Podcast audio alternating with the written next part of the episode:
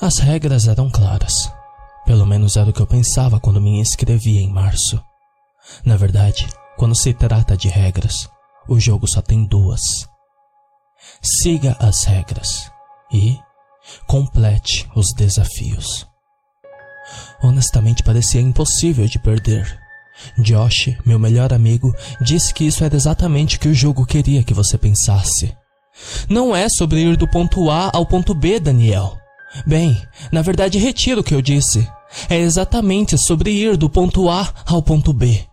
Mas ninguém nunca, nunca consegue. Foi o que ele me disse. Foi Josh quem me apresentou ao jogo ano passado, quando disse que ele conseguiu que 12 pessoas se inscrevessem pela internet para que pudessem repartir o prêmio em dinheiro. Achei que estava tudo certo. Cara, eu não fazia ideia de onde eu estava me metendo, Josh me disse.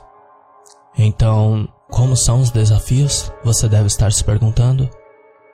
Isso eu não poderia te dizer, pois eles mudam os desafios todas as vezes que o jogo é iniciado, e aparentemente as regras também. E você não sabe quais são até que o jogo começa de verdade. Na época, parecia bem interessante, então pedi para Josh me inscrever também. Você tá zoando, né? Não vou fazer isso. Você tem uma esposa, tem uma criança. Esse jogo não é para você, Daniel. Ele disse. Ah, é só um jogo besta da internet, Josh. Nada mais do que isso, eu lembrei. Sua atitude estava me frustrando. Só porque eu tinha uma família agora, pensava que podia jogar na minha cara todas as coisas loucas e divertidas que ele podia fazer e eu não. Então, eu mesmo entrei no site e me inscrevi. Para ser sincero, acabei me esquecendo disso depois. A vida real continuou, seja perdendo meu emprego ou sendo despejado de casa. Minha esposa Mercy e eu realmente tínhamos coisas mais importantes para nos importar do que um jogo bobo online. Na verdade, fiquei um tempo sem contato com Josh. Eu simplesmente não tinha mais tempo para essas coisas. Algumas semanas atrás, descobri que ele havia morrido. Ou pelo menos era isso que um post no Facebook dizia, sendo que ninguém havia falado com ele ou ouvido falar dele faziam pelo menos seis semanas. Foi por isso que eu fiquei tão surpreso ao receber um pacote em seu nome na porta da minha casa há cerca de 19 minutos. Na verdade, é mais fácil dizer que tudo que eu sabia sobre Josh ou sobre o jogo mudou há apenas 13 minutos atrás. Eu quase tropecei no pacote enquanto chegava no nosso apartamento de dois quartos depois de um longo expediente no meu novo emprego e quase não o notei mesmo. Havia um símbolo de número romano ao lado do papel da embalagem denotado o número 1 e um símbolo mais obscuro ao seu lado que eu não reconheci. Mas eu sabia pela caligrafia quem havia mandado. Josh. Curioso e ainda meio acabado por causa do trabalho, Sentei no sofá. Haviam três itens lá dentro: um celular sem marca que desconfiei ser daqueles estilo descartável, uma fita VHS com o mesmo número romano na caixa e uma arma de fogo que estava totalmente carregada. Acho que foi a arma que me fez sentir mais nervoso e também foi o item que me fez procurar pelo meu aparelho de fita cassete. Levei cerca de sete minutos para encontrá-lo e mais seis para montá-lo. O vídeo veio à vida com uma imagem granulada do então meu melhor amigo. Estava olhando diretamente para mim, quase como se estivéssemos conversando cara a cara. Olá, Daniel. Eu queria que você não tivesse feito isso, de verdade. Mas agora que estamos aqui, não podemos mais voltar atrás, não é mesmo? Ele disse com um suspiro pesaroso. Algo do jeito que ele falava estava me deixando muito desconfortável. Agora, você é parte disso. Então, me deram a tarefa de te passar seu primeiro desafio. Este é fácil, mas acredite em mim quando digo que os próximos não ficarão mais fáceis daqui para frente. Josh deixou claro. Então, algumas palavras apareceram na tela, fazendo meu coração acelerar. Desafio número 1: um, Não chame a polícia. Você tem uma hora, então podemos seguir para seu desafio número 2. Ele disse e o vídeo ficou todo preto. Me levantei e comecei a caminhar pela sala, tentando entender o que aquela mensagem queria dizer. Então, eu fui até o quarto para acordar minha esposa, tentando ter alguma ideia do que fazer. Mas ela não estava lá. As cobertas estavam jogadas como se tivesse acabado de acordar no meio da noite para dar uma olhada no Michael. Corri para o quarto dele, chamando-o enquanto abri a porta. A cena podia ser suficiente para me dar um ataque cardíaco. Roupas espalhadas com sinais de luta, sangue espalhado pela parede e eu sabia que tinha que ser de Michael. Como aquilo poderia ter acontecido? Eu havia falado com Mercy há menos de duas horas atrás. Voltei para a sala e peguei meu celular. Então pausei e olhei em direção à tela da TV, cheia de estática. O que aconteceria se eu chamasse a polícia e desobedecesse aquela regra? Minha família seria torturada? Ou. ou pior? Me deixava enjoado só de pensar. Larguei o telefone e me sentei no sofá, tentando decidir o que fazer. Cada minuto que desperdicei desde então foi tentado achar uma solução para tudo isso. Então, decidi participar desse jogo fudido e doentio, gostando ou não. Mas irei documentar tudo e qualquer coisa que me mandarem fazer. Talvez não ajude em nada, mas se alguém aí ouvir falar de um jogo de 24 horas, devia saber que deveria existir mais uma regra. Não entre neste jogo.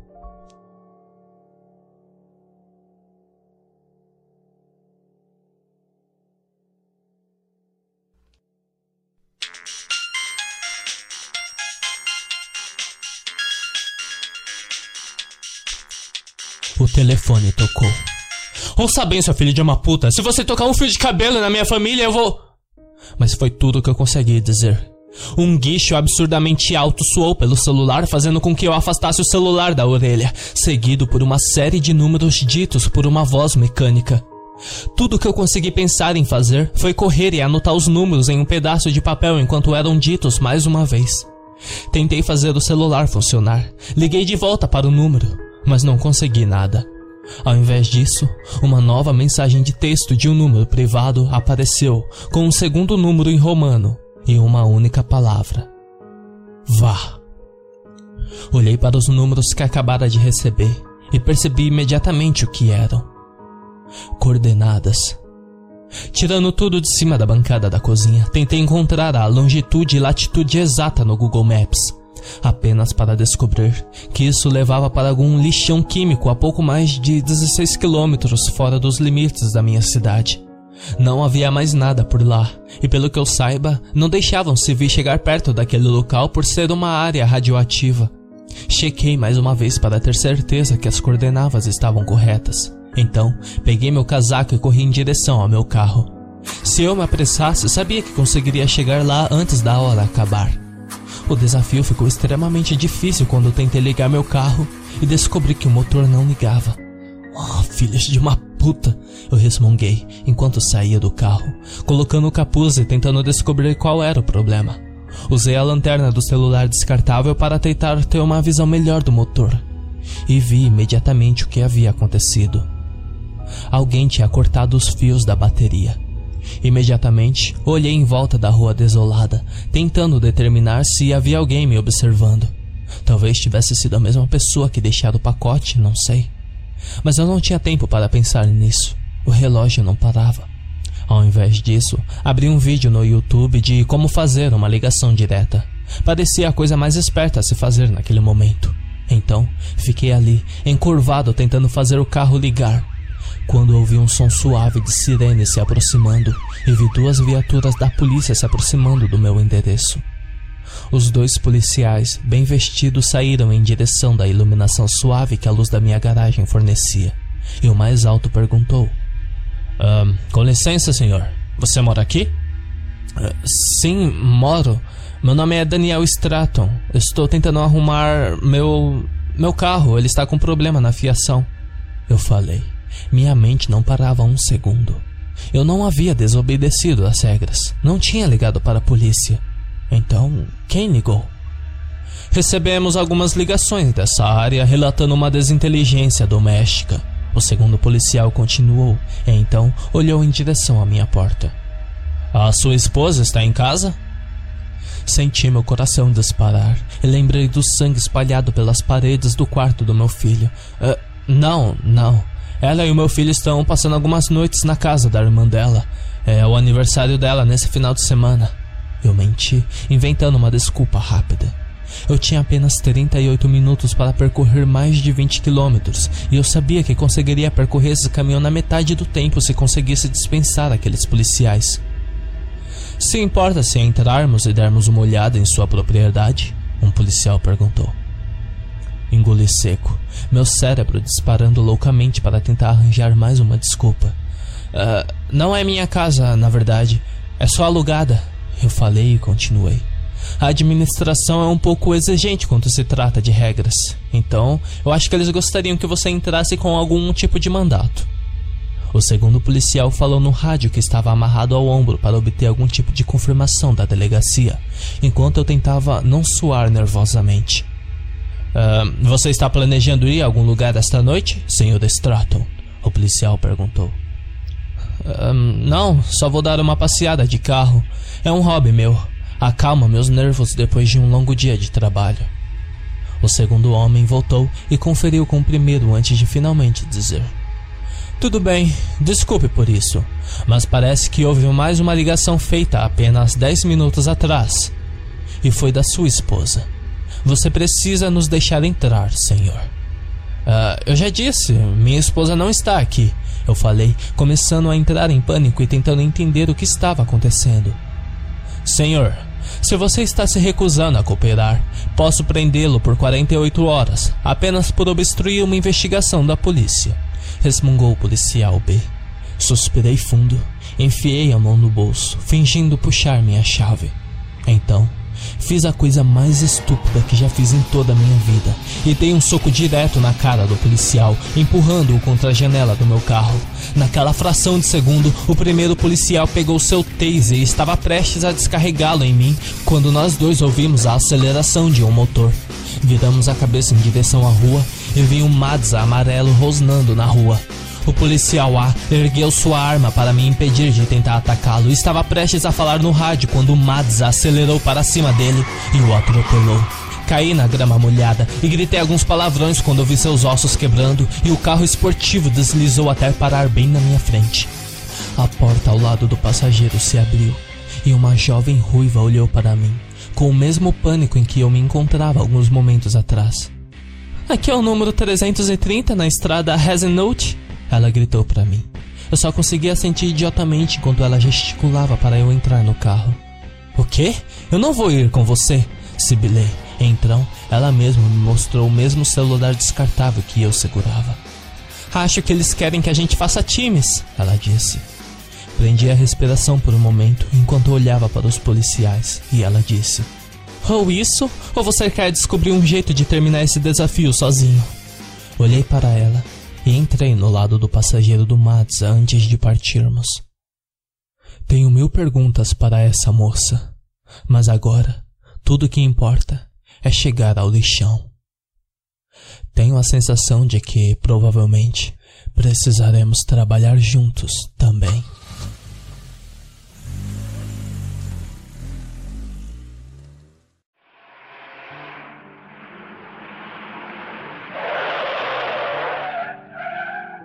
Melissa. Ela falou seu nome quando estávamos parados no estacionamento do lixão, cinco minutos antes da nossa hora acabar. O celular dela e o meu apitaram ao mesmo tempo com a mesma mensagem enquanto estávamos no escuro. Desafio 3. Encontre os outros. tá bom, vamos entrando, Melissa disse enquanto desligava o motor do Mazda. Uh, espera um segundo, vamos parar um minuto e pensar, eu argumentei. Você quer pensar no quê? O que você precisa saber? Se eu me inscrevi em um jogo na internet achando que ia me dar flores e ser divertido? Sim. Se me chantagearam para atropelar aqueles policiais e te trazer aqui? Sim, também. O que mais você precisa saber? Quem eles machucaram que você conhece? Eu perguntei suavemente. Melissa agarrou o volante e deixou um suspiro leve sair antes de sussurrar. Isso importa? Eu não vou desperdiçar meu tempo contando minha história de vida para um estranho quando preciso terminar esse desafio e salvá-los. Ela se aproximou do muro cercado de arame farpado que impedia que os transuentes passassem, e em seguida, em direção ao portão principal, a cerca de um quarteirão de onde estacionamos. Eu aposto que poderíamos derrubar essa merda, disse ela enquanto olhava de volta para o banco do motorista. Ei, calma, calma, eu falei, me colocando em seu caminho. Olha só, eu quero minha família de volta tanto quanto você, mas já cometemos um crime federal, você se lembra? Você realmente quer adicionar outro à nossa lista crescente? Ela cruzou os braços e suspirou. E você tem alguma ideia melhor? Não sei, vamos dar uma olhada. Tem que haver outra maneira de entrar. Sugeri enquanto conduzia o caminho pelo lado da cerca. Nenhum de nós falou enquanto começávamos a procurar por algum ponto fraco. Enquanto chegávamos na parte sul, perto da água, comecei a refletir se a ideia dela realmente não era melhor. Hey, o que é isso? Melissa disse enquanto espiava por cima de uma pedra e encontrava o que parecia ser um kit de ferramentas. Peguei, abri e encontrei lá dentro o que parecia ser um alicate forte. Então, olhei para o arame e disse: Parece que achamos nossa chave de entrada. Fiz um sinal em direção a um dos pontos mais baixos da cerca, onde havia um portão que se abria pelo lado de dentro e disse: Bom, eu vou te levantar, daí você corta e depois abre o portão. Certo, tá bom, ela disse, alisando o cabelo para trás e pegando o alicate. Me ajoelhei e deixei a menina sentar em meus ombros e em seguida a ergui cuidadosamente. Balancei para frente e para trás por uns 30 segundos enquanto lutava para segurá-la para Melissa cortar os arames farpados. Certo, eu acho que já consigo passar. Ela avisou quando falei para se apressar, porque ouvi cachorros latindo de algum lugar por perto, como se houvesse algum tipo de equipe de busca na área. Eu dei um empurrão final e olhei enquanto a ruiva sumia da vista do outro lado. Os latidos começaram a ficar mais intensos e eu gritei para que ela abrisse logo o portão. Três enormes pastores alemães apareceram virando a esquina, mostrando os dentes enquanto vinham em minha direção. Entrei em pânico e estava prestes a puxar a arma que recebi no pacote em minha casa quando Melissa gritou para eu me aproximar do portão. Hey, não desperdice as balas! Ela berrou enquanto um cachorro mordia meu braço e eu tentava cobrir meu rosto para não me ferir mais. Ela abriu o portão e me puxou para dentro, batendo a porta um segundo antes do cachorro acabar comigo. O animal deu um ganido enquanto tentava agarrar meu pé e eu chutei para longe, lutando para me levantar enquanto checava minha ferida. Hey, você vai ficar bem. Precisamos dar uma olhada em volta. Ela disse enquanto os cachorros continuavam latindo. Eles não vão parar até que nos encontrem. Deixei claro enquanto caminhávamos em direção ao local central de despejo de lixo. Na penumbra da lua, era difícil dizer o que deveríamos estar procurando, e o cheiro era suficiente para me fazer querer vomitar. Você está vendo alguma coisa? Melissa perguntou quando contornamos outra pilha alta de lixo. Não, nada eu disse enquanto parei e olhei para o guindaste que era usado para mover grades e pedaços de matel e jogá-los em um novo monte a uns 20 metros de nós. Talvez estejamos olhando da maneira errada, eu falei enquanto ia em direção à pilha e comecei a vasculhar o lixo. O, o quê? O que você está fazendo? Melissa perguntou. Eu não sei, classifique como um palpite. Ela estava prestes a me dizer que eu estava perdendo meu tempo quando me afastei de outra pilha de escombros e vi a mão de um homem saindo do lixo. Puta merda! Ela gritou. Para de gritar e me ajuda aqui, eu pedi a ela. Junto trabalhamos para puxar o homem para fora e depois o deitamos no chão macio perto do monte de lixo enquanto ele lutava para respirar. Conseguimos! Melissa disse animadamente, tentando não surtar. Eu sabia porque ela estava nervosa. O jogo forçara esse homem a se enterrar no lixo, e se não tivéssemos encontrado ele a tempo. Não sei. Ele cuspiu chorume e sangue enquanto lutava para encontrar palavras e apontou para a pilha novamente. Meu. Meu parceiro, ele murmurou. Meus olhos se arregalaram e fui cavar novamente, tentando desesperadamente encontrar outra pessoa dentro do lixo. Dezenove minutos depois, encontrei um jovem vestindo uma camisa esportiva de número 13 em vermelho brilhante e que estava mais morto do que vivo. São só vocês? Perguntei ao primeiro homem, enquanto Melissa tentava deixar o segundo consciente. Ele estava fraco demais para falar. Eu verifiquei a hora. Faltava apenas 23 minutos antes de chegarmos ao nosso próximo desafio. Talvez, então, descubremos se conseguimos salvar alguns desses participantes.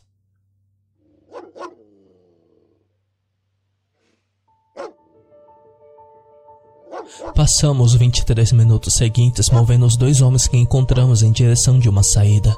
Os cães ainda latiam violentamente do lado de fora, tentando nos encontrar, enquanto eu bolava um plano estratégico para tentar sair de lá. Precisamos sair daqui, aqui não é seguro, falei enquanto checava meu relógio. Eles provavelmente já encontraram o Madza e sabem dos atropelamentos, Melissa refletiu. Agora estamos perto da água. Talvez haja alguma balsa que possamos embarcar para chegar do outro lado, eu sugeri. Naquele exato momento, cerca de 13 minutos antes da hora, a próxima mensagem apareceu na tela. Tarefa número 4: Embarquem na balsa. Como diabos? Eu falei e deixei para lá. Não importava. Acho que já sabemos que estamos sendo observados. Grandíssima surpresa. Ela disse, olhando em volta. Então, agora que sabemos que há um barco, para que lado que fica a água? Eu fiz uma pausa para ouvir os primeiros sons da manhã ao redor do depósito.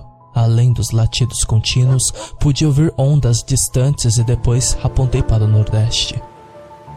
O primeiro homem que encontramos embaixo da pilha de lixo já estava mais consciente. Disse que seu nome é Lionel e a essa altura estava checando para ver se seu parceiro também estava acordado. Wayne, vamos lá, temos que nos mexer.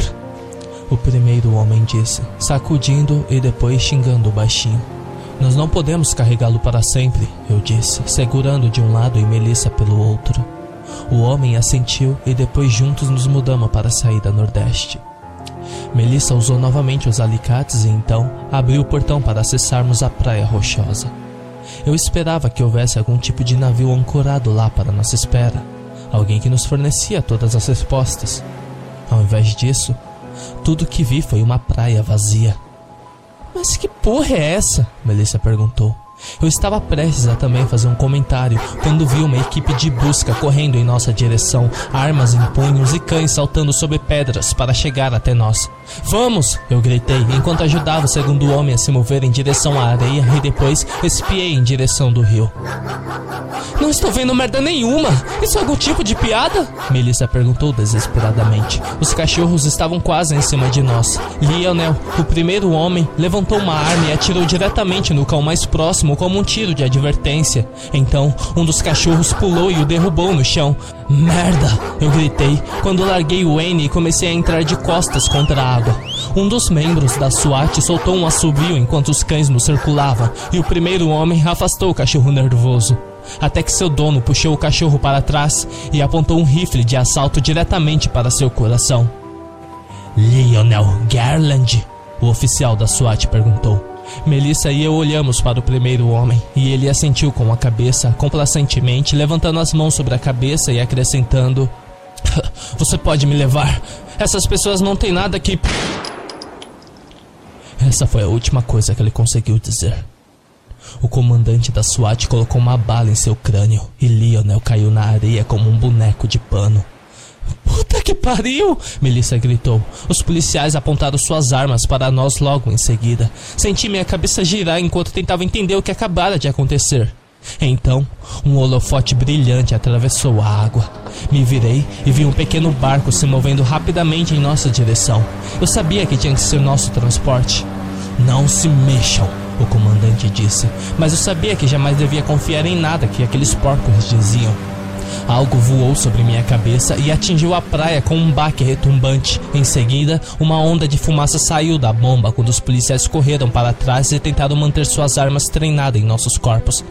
Vamos, embarquem agora! Uma voz disse na balsa. Melissa agarrou meu braço quando os cães rosnavam e fugiram do fedor que a bomba estava exalando. Nós não podemos deixá-lo para trás, eu disse olhando para o segundo homem. Se não deixar, nós não sairemos vivos daqui, argumentou ela. Mas eu não me importei.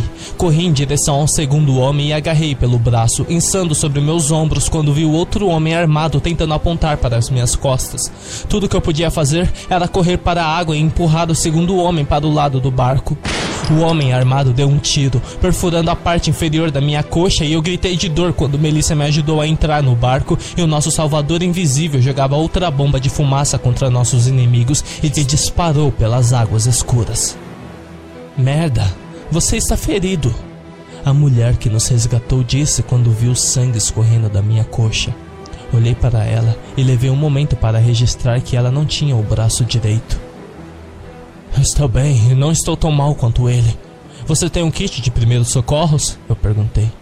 Ela assentiu e foi para baixo do convés enquanto uma segunda mulher conduziu o barco para longe da costa.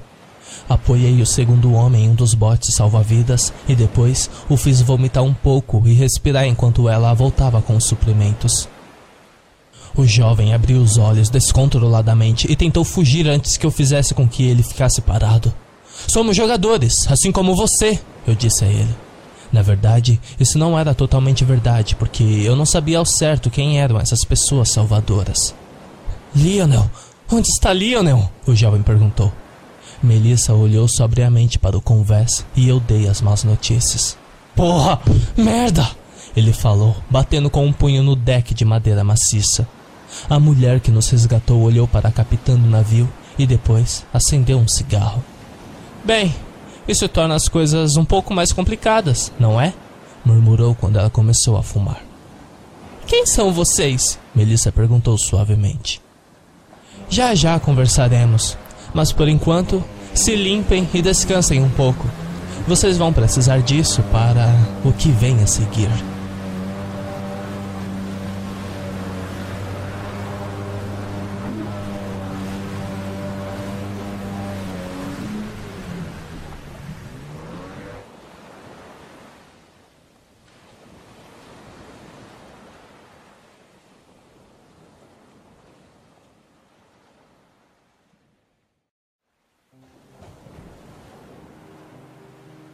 Nós três fomos para a parte de baixo do convés cerca de 20 minutos depois de nosso resgate. Embora Wayne tenha demorado um pouco mais para limpar um pouco de sangue que tinha em sua camisa com o número 13.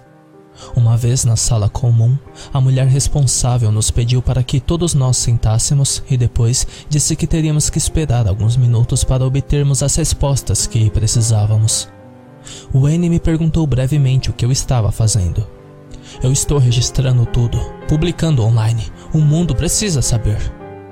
Ah, parece perda de tempo para mim.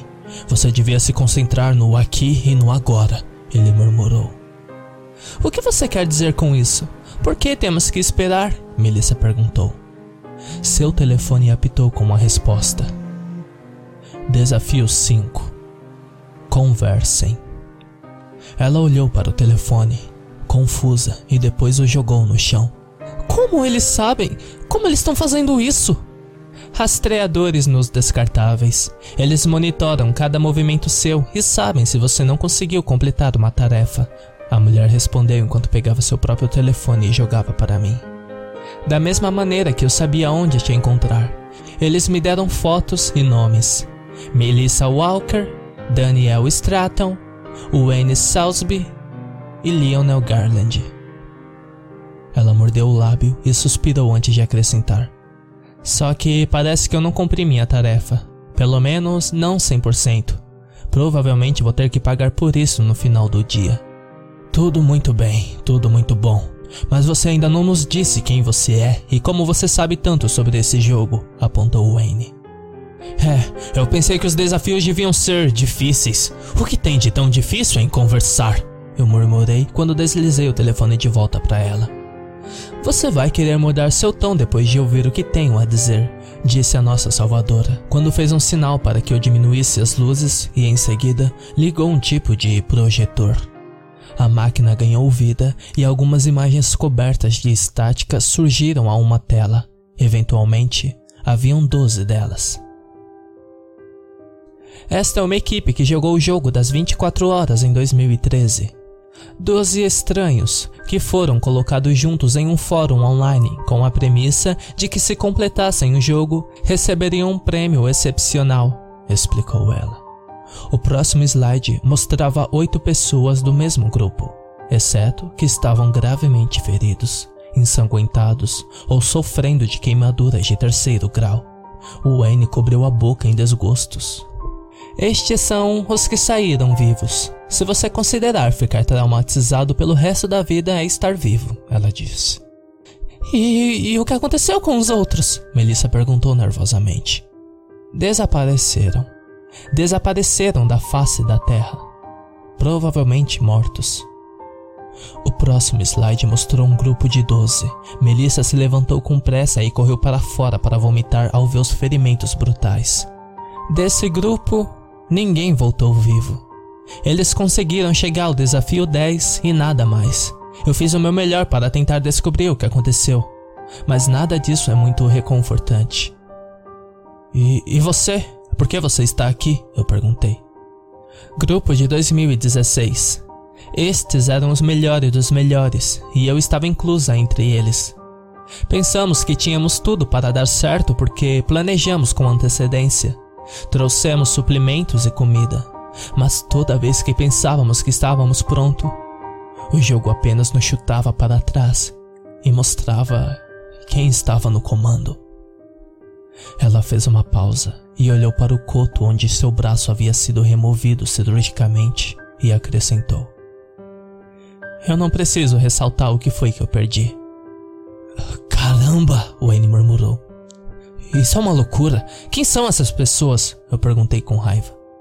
Isso é o que eu estou esperando descobrir. Me inscrevi nessa rodada para terminar o que comecei e parar com esse jogo para sempre, ela proferiu. Você não pode ser tão ingênuo assim. Claramente essas pessoas têm poder.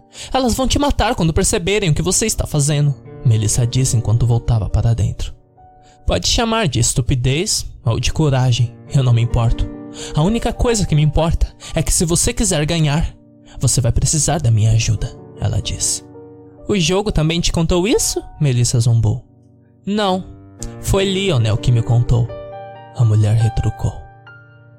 A sala ficou em silêncio por um momento, enquanto nós três absorvíamos a gravidade da situação em que estávamos. Todos estávamos querendo fazer a mesma pergunta. E o que acontece se tentarmos apenas sair? perguntou Wayne. Eu acho que você já sabe a resposta, Sr. Salsby. Seja lá quem eles tenham tirado de você para que você chegasse até aqui, desaparecerá para sempre. Neste momento eu pensei na minha família.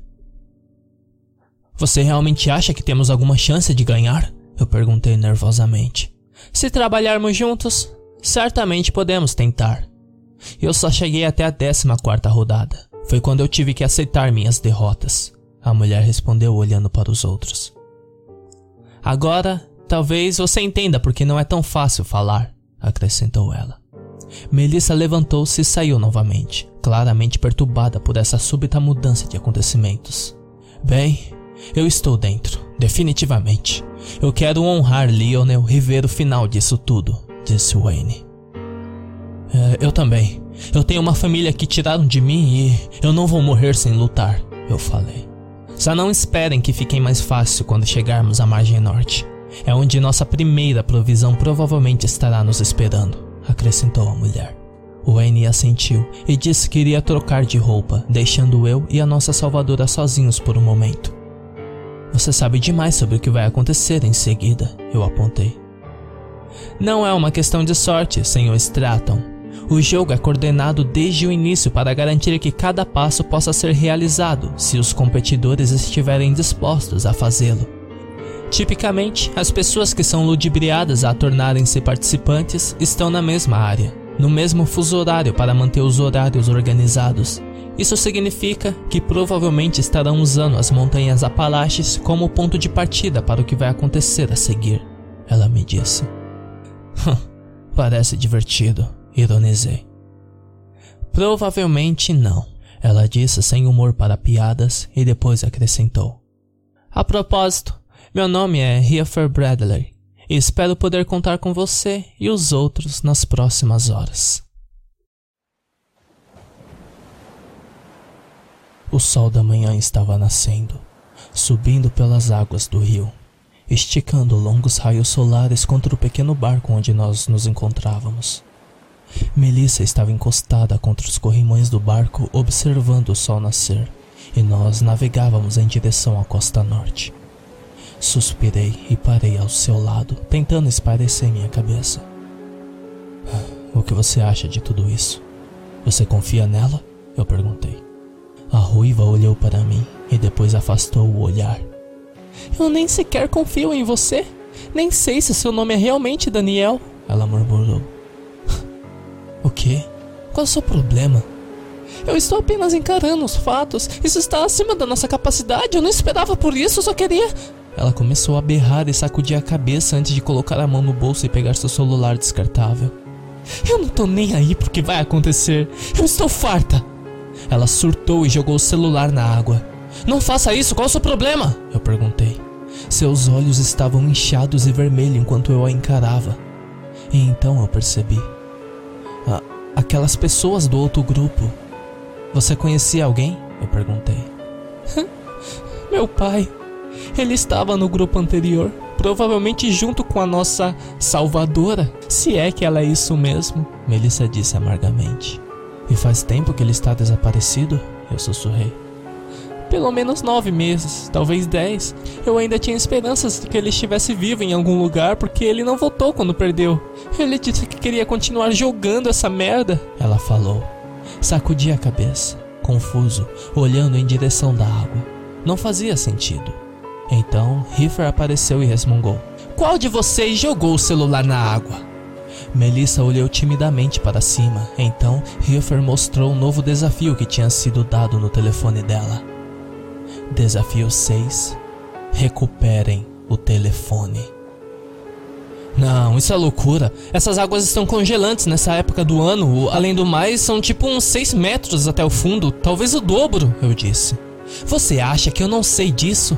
Mas é o que temos que fazer, senão o jogo termina. Sem chance, sem mais instruções. Perdemos tudo. Riffer fez uma careta. Melissa olhava em direção das águas congelantes surpresa enquanto Riffer suspirava. Bem, temos 40 minutos. Vamos ter que tirar no palitinho? Obviamente eu não posso nadar, disse ela, abanando um cotoco no braço no ar, como se fosse um troféu de batalha. Certo, eu vou, uma voz soou e olhei para cima para ver sua parceira fazendo um gesto para Riffer ir e assumir o controle do barco. Celeste, você não pode. Você vai ficar com hipotermia se ficar mais do que 30 minutos lá. Riffer tentou argumentar. 19 minutos, na verdade. E viemos preparada para todos os tipos de situações, e não vejo por que essa seria diferente. Sua parceira falou enquanto tirava a blusa de gola alta e se alongava por alguns segundos. É culpa dela, faça ela ir. Riffer apontou para a garota mais nova. Eu, eu. Melissa gaguejou. Wayne saiu para o deck para entender toda aquela comoção. Depois de explicarem a situação, ele levantou os braços para o céu e disse: Ah, nem olhem para mim, eu nem sei nadar. Cuidem do barco, eu voltarei em um segundo, Celeste disse. Espera, talvez seja melhor eu ir, eu sugeri. Esse debate só está fazendo com que percamos tempo. Você ainda está com ferimentos abertos que precisa sarar. A água fará mais mal do que bem. Celeste deu um ponto final enquanto tirava o máximo de roupa possível para evitar o peso na água. Então, Riefer pegou o leme e guiou o barco o mais próximo possível do ponto em que Melissa havia jogado o telefone antes de permitir que sua parceira pulasse na água. Prendi a respiração, tentando ver quanto tempo levaria para ela voltar à superfície. Três segundos se transformaram em trinta e depois quase um minuto se passou. Alguém está vendo ela? Riffer perguntava freneticamente. Não, nada ainda, respondeu Melissa. Meu Deus, merda! Volte logo, Celeste! Eu falei, olhando para a água escura. Um momento depois, ela voltou ofegando por ar. Cinco minutos e vinte segundos. Deus abençoe, eu falei animadamente. Desça e pegue um cobertor quente, Riefer ordenou. Melissa foi quem obedeceu e ofereci a Celeste meu casaco para evitar que o ar da manhã lhe causasse muito dano. Ela tremia e batia os dentes enquanto tocava seus dedos frios e disse: Viu? Não foi. não foi nada. Ai, você é tão idiota, disse Riffer enquanto Melissa voltou para o lado de Wayne. O que diabos aconteceu? Ele perguntou enquanto olhava para Celeste. Longa história. Estamos todos bem agora, eu disse. Ninguém mais recebeu a mensagem então? Ele perguntou. Eu parei o que eu estava fazendo quando ele mostrou seu telefone onde a outra mensagem havia aparecido. Parte 2 do desafio 6. Jogue o telefone fora. O que é isso? Melissa perguntou, pegando-o para ler. Você está de palhaçada comigo. Ela acabou de arriscar a vida para buscar essa merda. Melissa guinchou. Riefer desceu na coluna de Leme com os olhos ardendo em fúria ao pegar o descartável de Wayne e ler a mensagem. Nenhum de vocês me deu ouvido antes, não é mesmo? Ela disse junto de uma risada enquanto ia até sua parceira e pegava o telefone morto que acabara de recuperar. Vocês não perceberam? São as regras deles. Nós jogamos do jeito deles e assim conseguiremos viver. Nós somos apenas bonecos aqui. Riefer gritou enquanto enfiava o telefone molhado no rosto de Melissa. E isso, isso aqui é só para nos lembrar de quem está no comando, ela murmurou enquanto jogava no mar o telefone novamente. Ela voltou para o converse para se acalmar enquanto Celeste se enrolava no cobertor quente e acenou em agradecimento para todos nós. Eu, eu vou, vou, vou, vou ficar bem, ela gaguejou enquanto descia as escadas. Assenti e olhei para Melissa. Seus olhos estavam tão vermelhos e inchados quanto antes de todos os desafios. Vamos todos morrer jogando esse jogo, ela murmurou. Ei, olhe para mim, eu disse quando me lembrei do meu filho de seis anos. Nós vamos sobreviver a isso. Você está me ouvindo? Nós vamos sobreviver. Ela sentiu fracamente e sorriu antes de acrescentar. Eu sinto muito pelo comportamento de antes. Espero que você encontre sua família. Ela esfrega meu braço e depois subiu lentamente na proa. Espera, o que você está fazendo? Eu perguntei. Não há mais nada aqui para eu ganhar, ela disse com os dentes cerrados. Mas antes que ela pudesse pular, um dardo atingiu Melissa na nuca. Corri para segurá-la, já inconsciente, quando olho para as escadas e vejo Riffer parada com uma arma na mão. Ninguém vai se matar, ela ordenou. Puxei Melissa e a coloquei em repouso para descansar ao lado do cobertor que Celeste deixou e senti um arrepio percorrer minha espinha. De repente, já não tenho certeza do que é pior: jogar o jogo ou as pessoas com quem estou jogando.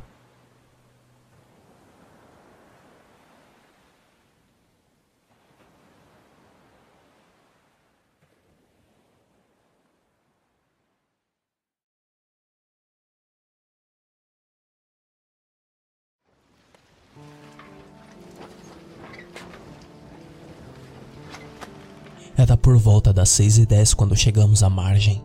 As amplas extensões dos Apalaches se estendem diante de nós com a beleza crua que, em circunstâncias normais, eu provavelmente teria gostado de ver. Mas estas não eram circunstâncias normais.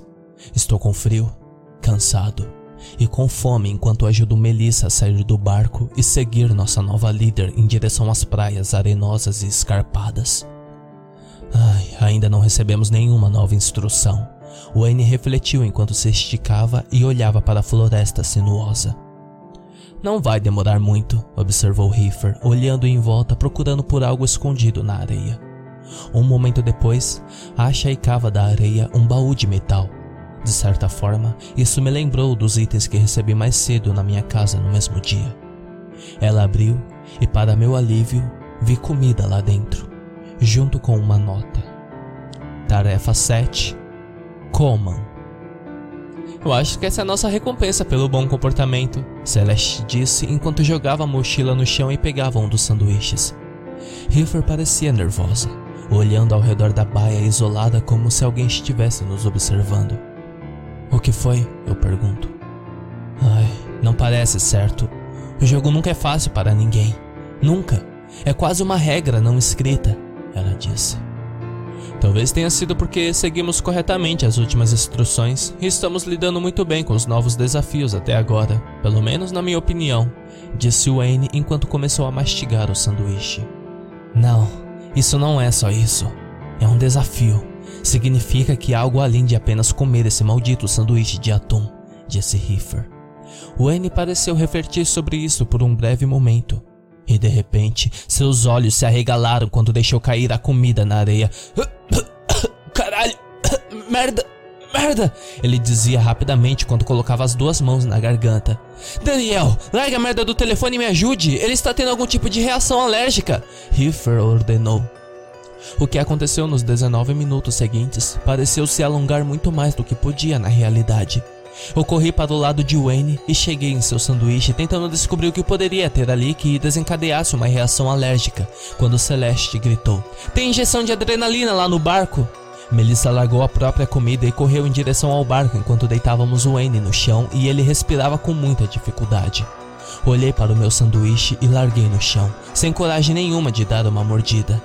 Ai, eu acho que estão todos envenenados. É uma armadilha, eu falei. Celeste pareceu concordar, mas sua parceira não parecia concordar com isso. Riefer rangeu os dentes e depois sussurrou: Não, é muito mais que isso. Este é um maldito desafio. Nós temos que completar nossa tarefa. Precisamos comer. Ela mordeu sua comida e observei hesitantemente enquanto ela engolia sem nada demais acontecer. Alguns estão cheios de alergênicos e outros não. Temos que escolher os certos, ela percebeu. Wayne estava ofegante, quase inconsciente quando Melissa voltou correndo com um kit médico. Celeste abriu e administrou a dosagem correta enquanto eu observava minha própria comida. E não temos como saber qual é qual? Eu perguntei. Oh, creio que não, Riffer admitiu enquanto andava pela costa. Eu não vou comer nada, Melissa balbuciou. Wayne começava a restabelecer sua compostura enquanto a medicação fazia efeito, e Riffer apontou a arma novamente para Melissa. Quer saber de uma coisa, Melissa? Você está começando a me irritar. Primeiro, você quase comprometeu o jogo todo por ser uma idiota, e depois tentou se matar. Bem, se você está tão preparada para morrer, por que não come logo a merda desse sanduíche? Riffer gritou. Melissa ergueu as mãos na defensiva e eu estiquei o braço para o chão, pegando o meu e dando uma mordida. Eu acho. Eu acho que esse aqui está bom. Nós todos podemos dividir. Eu falei enquanto ainda observava Riffer com seus olhos arregalados de ódio. Aqueles olhos são do tipo que escondem algo mais. Melissa deu uma mordida no meu sanduíche e entregou para Celeste. Bem, agora sabemos que pelo menos dois deles não estão cheios de tóxicos, eu falei. Nos dez minutos seguintes, fomos fazendo turnos de mordidas no mesmo sanduíche para recuperar um pouco de nossas forças. Ofereci um pedaço grande no final para o Wayne quando sua respiração voltou ao normal. Estou com medo de ter outra reação, ele disse. Nós temos que comer. Você sabe, são as regras, eu falei. Não queríamos que Riffer tivesse mais um surto, então Wayne assentiu solenemente e comeu. O silêncio que se estendeu pelo resto da hora seguinte era ensurdecedor. Mas cheguei a uma conclusão enquanto estava lá sentado, olhando para aqueles quatro estranhos ao meu redor. Nenhum de nós sabia realmente o que aconteceria a seguir. Acho que não tem reviravolta dessa vez, Celeste disse frustrada. Riffer sequer respondeu. Então, cerca de 45 minutos depois, Ouvi um barulho estranho vindo do norte e olhei em direção às montanhas. Era um helicóptero preto que provavelmente pertencia à equipe da SWAT que havia nos atacado perto do lixão. É mais um ataque! Melissa guinchou. Ela estava prestes a se levantar e sair correndo quando Riffer a segurou e ficamos só observando quando algo era jogado de dentro do helicóptero. Ah, mas que porra! Wayne começou a falar quando um caixote caía a não mais de 10 metros de nós. Falei que eles sempre dão coisas? Riffer disse triunfante. Então, três segundos depois, o helicóptero começou a apontar seu nariz em direção da água e me vi prendendo a respiração. Eles vão bater! Eu gritei freneticamente enquanto o barulho das hélices aumentava, ficando ali em choque absoluto enquanto o helicóptero se aproximava, passando por cima de nossas cabeças direto para um rochedo próximo. O helicóptero se despedaçou em milhares de partes e direções, e por trás de todo o fogo e carnificina da cena, ouvi um suave som familiar de uma nova mensagem de texto no meu celular.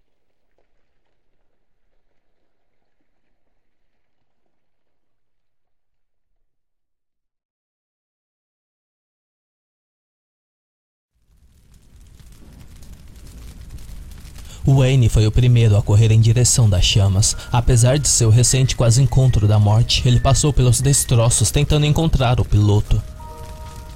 Puta merda, puta merda! Vocês viram isso? Melissa berrava enquanto eu tentava ajudar o Wayne.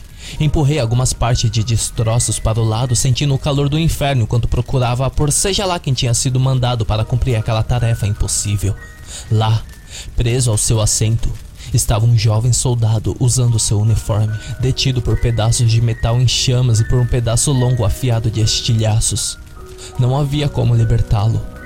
O jovem soldado agarrou meu braço. Sob a máscara, pude ver que ele estava tremendo de medo, embora tentasse esconder. Vamos te tirar daí, eu falei, mesmo sabendo que era uma mentira. Ele enfiou a mão no outro bolso do uniforme e pegou o celular rachado que mostrava suas próximas instruções do jogo. Vá, ele ordenou enquanto ele me empurrava para longe. Wayne me empurrou para longe e as chamas ficaram cada vez mais altas. Eu sabia que não havia nada que pudéssemos fazer e, ainda assim, eu queria tentar. Ficou claro que não havia o que fazer quando, alguns segundos depois, o resto do helicóptero explodiu crescentemente. Wayne e eu fomos arrebatados pela força da explosão. Eu corri e cobri meu rosto, desesperado para me afastar do acidente em direção dos outros. Riffer e Celeste estavam calmamente levantando o baú até nosso pequeno acampamento na praia, aparentemente sem se incomodar com os acontecimentos ao redor. O que ele te deu? Celeste perguntou. Levantei o telefone para verem e joguei na direção de Riffer. Isso! Ah, e claro, não vamos esquecer da vida dele também, gritei com elas. Celeste acenou a cabeça sobriamente, enquanto sua parceira apenas continuava escolhendo os suprimentos que o homem nos dera. Você é uma figura mesmo. Uma filha da puta sem coração, Riffer. Falei balançando a cabeça em descrença. Olha só, todos nós fazemos sacrifícios para chegar até aqui, alguns mais do que outros. Confie em mim. Quando isso acabar, podemos lamentar por cada um deles, mas agora precisamos continuar andando. Respondeu Riffer enquanto ela mostrou que estava no telefone do soldado. Era difícil determinar exatamente o que era, exceto que era uma foto que parecia uma árvore. Melissa olhou por cima do ombro para conseguir enxergar. Isso é um oito? Ela adivinhou. Nossa próxima jornada. Não há como dizer a que distância ou a que direção, exceto, é claro, a direção de onde veio o helicóptero. Você consegue andar? Não quero atrasos. Ela disse olhando para minha perna e depois para o Wayne. Estamos bem. Vamos, ele insistiu. Riffer não se incomodou em perguntar duas vezes e marchou em direção reta em direção a uma trilha rústica que levava à vasta floresta. Celeste se afastou de sua parceira e começou a caminhar ao meu lado e aparentemente queria ter uma conversa de um para um. Deixa eu adivinhar. Riffer tem um bom coração lá no fundo, eu resmunguei. Ela costumava ter, Celeste disse, o que na verdade me surpreendeu. E o que aconteceu? Eu perguntei. O jogo aconteceu. Lá atrás, ela achou que era só um desafio qualquer, tarefas que iam ficando cada vez mais difíceis. Pelo menos era isso que os fóruns da internet diziam, ela explicou. Sim, eu cheguei a ler também. Não faz sentido. Por que as pessoas mentiram enquanto arriscavam suas vidas e partes do corpo? Eu perguntei. Não estavam mentindo. Aquelas postagens eram tudo geradas automaticamente por bots, todas feitas para que as pessoas se inscrevessem cegamente para jogar essa merda. Eu estava fazendo algumas ligações no meu cérebro, mas isso fez meu estômago revirar mais e mais. Eu suponho que você não estava com ela nas outras vezes, eu perguntei. Não, não estava. Ela não fala sobre o que aconteceu, mas seja lá o que aconteceu, mudou nela muito mais do que seu corpo físico. Ela levou seis semanas e meias para poder andar de novo depois da fisioterapia no ano passado, Celeste comentou. Se ela perdeu tanto, por que ela está aqui agora? Essa é a terceira vez que ela tenta terminar, eu percebi. Não sei, mas falei que dessa vez ela não iria sem mim, Celeste respondeu. No fundo, sei que é outra mentira. Uma pessoa como Riffer não teria parado simplesmente por causa de algo tão pequeno. Ela é como o Capitão Ahab e este jogo é sua Mob Dick, creio eu. Não consigo nem imaginar o que isso significa para nós, seus humildes marujos. Hey, eu acho que encontrei alguma coisa! Melissa gritou atrás de nós. Nossa pequena comotiva parou sua marcha e Riff foi até onde a ruiva estava parada. E lá estava, uma árvore entalhada com um número romano. Bom trabalho, disse Riffer. Mas antes mesmo de termos a chance de comemorar, Wayne chamou na direção oposta. Hey, eu acho que é aqui. Franzi a testa e corri até ele para dar uma boa olhada. Qual é o certo? Celeste perguntou nervosamente. Riffer pegou seu celular e tirou uma foto do entalho. Imediatamente recebeu uma nova mensagem. Incorreto. Temos que encontrar o certo, eu falei. Nós cinco nos movemos para outra árvore e tiramos outra foto, recebendo a mesma mensagem. Merda, Melissa disse preocupado. Espalhem-se, temos 19 minutos para encontrar o caminho certo, Riffer gritou. Dessa vez, nenhum de nós questionou suas instruções, mas a cada minuto que passava, comecei a sentir uma bola gelada crescer no meu estômago. Havia pelo menos 30 árvores espalhadas por uma extensão de três campos de futebol. Nenhuma delas era certa. Então, quando faltava só dois minutos, ouvi Melissa gritar. Larguei tudo e corri para ajudá-la, mas não era ela quem precisava ser salva. Lá, em uma árvore marcada com o mesmo numeral romano que procurávamos, havia três homens, pendurados, nus de cabeça para baixo em galhos mais altos. Prendi a respiração quando o celular que eu estava segurando apitou novamente e vi nosso novo desafio. Desafio 9: Deixem-os para morrer.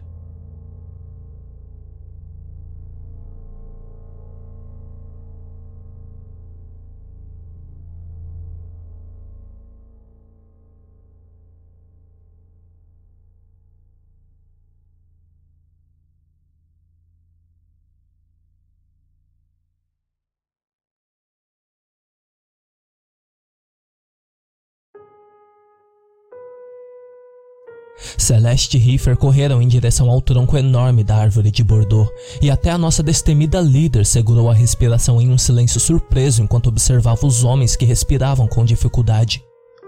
Imediatamente ficou claro que o trio havia escalado a base da árvore, amarrado a corda nas pernas e no pescoço, e depois soltado da altura para ficar pendurado como bonecas de pano. A forma como os nós tinham sido amarrados evitava o estrangulamento imediato, mas providenciaria uma morte lenta e dolorosa. Melissa foi a primeira a se locomover até a base da árvore e dar uma boa olhada em um dos homens. Então, ela começou a gritar: Pa, papai, pai! O homem se engasgou ao tentar falar algo e Melissa se virou para olhar os mantimentos que Celeste e Riffer tinham conseguido. Entre esses havia uma machadinha afiada, junto com outras ferramentas. Ela pegou sem nem pensar uma segunda vez. Pare! Riffer gritou enquanto a ruiva tentava escalar a árvore. Eu não estou nem aí para suas regras. Ele é meu pai! Ele está aqui! Ele está vivo! A moça gritou de volta.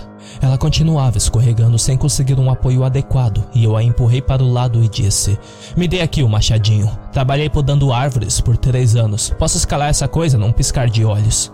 Riffer fechou os punhos, murmurando: você sabe que eu não posso deixar você fazer isso, Daniel. Ai, caralho, você pode parar de pensar um pouco nessa merda de jogo uma vez na vida? Eu rebati. Celeste não disse uma palavra quando ficamos lá em outro impasse. Se você os ajudar, sua família morrerá, Riffer argumentou. Eu comecei a subir a árvore, dando o meu melhor para subir de um jeito seguro enquanto segurava o um machadinho entre os dentes. Riffer veio em minha direção, usando toda sua força para me puxar e derrubar da árvore. Me virei e bati com um punho na cara dela, soltando a faca enquanto nós dois brigávamos no chão da floresta.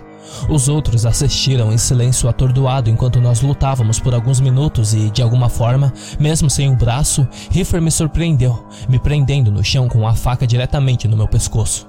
Se você tentar de novo, que Deus me perdoe, mas eu vou ter que te matar, Daniel, ela rosnou.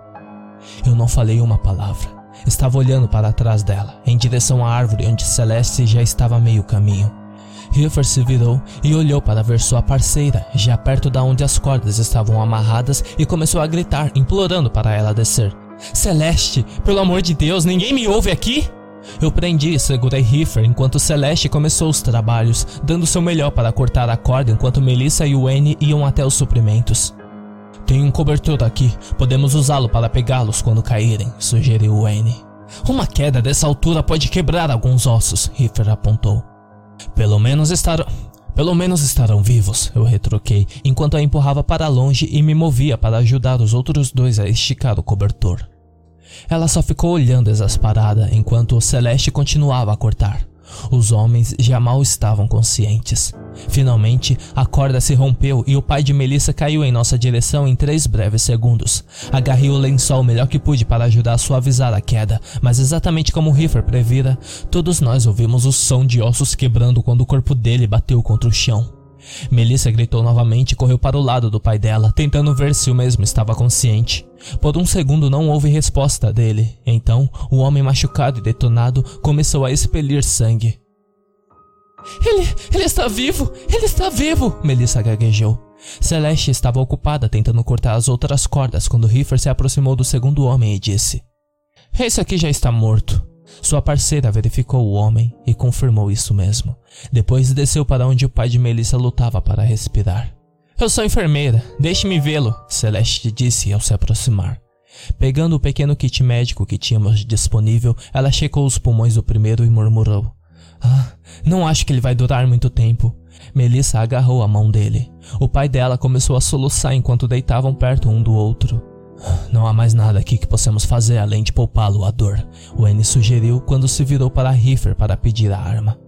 Pela primeira vez desde que a conheci, vi hesitação em seus olhos. Ele vai morrer de qualquer maneira, argumentou Wayne. Dá para vocês nos darem um minuto em paz? Melissa implorou. Riffer assentiu com a cabeça e o resto de nós se afastou enquanto ela ficava lá deitada, soluçando e embalando o corpo todo quebrado de seu pai. Alguns pensamentos dispersos dançaram em minha mente enquanto eu observava os dois. Não havia como esse homem estar ali por acidente. Ele devia ser outro jogador do jogo. Mas Melissa tinha dito que o pai desaparecera há quase seis meses atrás para jogar. Como que poderia ainda estar jogando depois de todo esse tempo? Observei, enquanto ele apontava para o celular que ela segurava e Melissa parecia olhar através dele aparentemente surpresa com o que estava vendo. Então, um momento depois, o apito familiar ressoou e o resto de nós se dirigiu até Riffer para ver o que era. Um vídeo rodava, mostrando o pai de Melissa e seu grupo marcando as árvores. Seus dedos estavam sangrando e muito machucados por serem forçados a usar apenas as próprias unhas. Este é o Sargento Jack Walker cumprindo o pré-requisito número 9 do jogo de 24 horas, disse. Então, seu pai gesticulou em direção ao seu companheiro e pegou o que parecia ser um pequeno pendrive.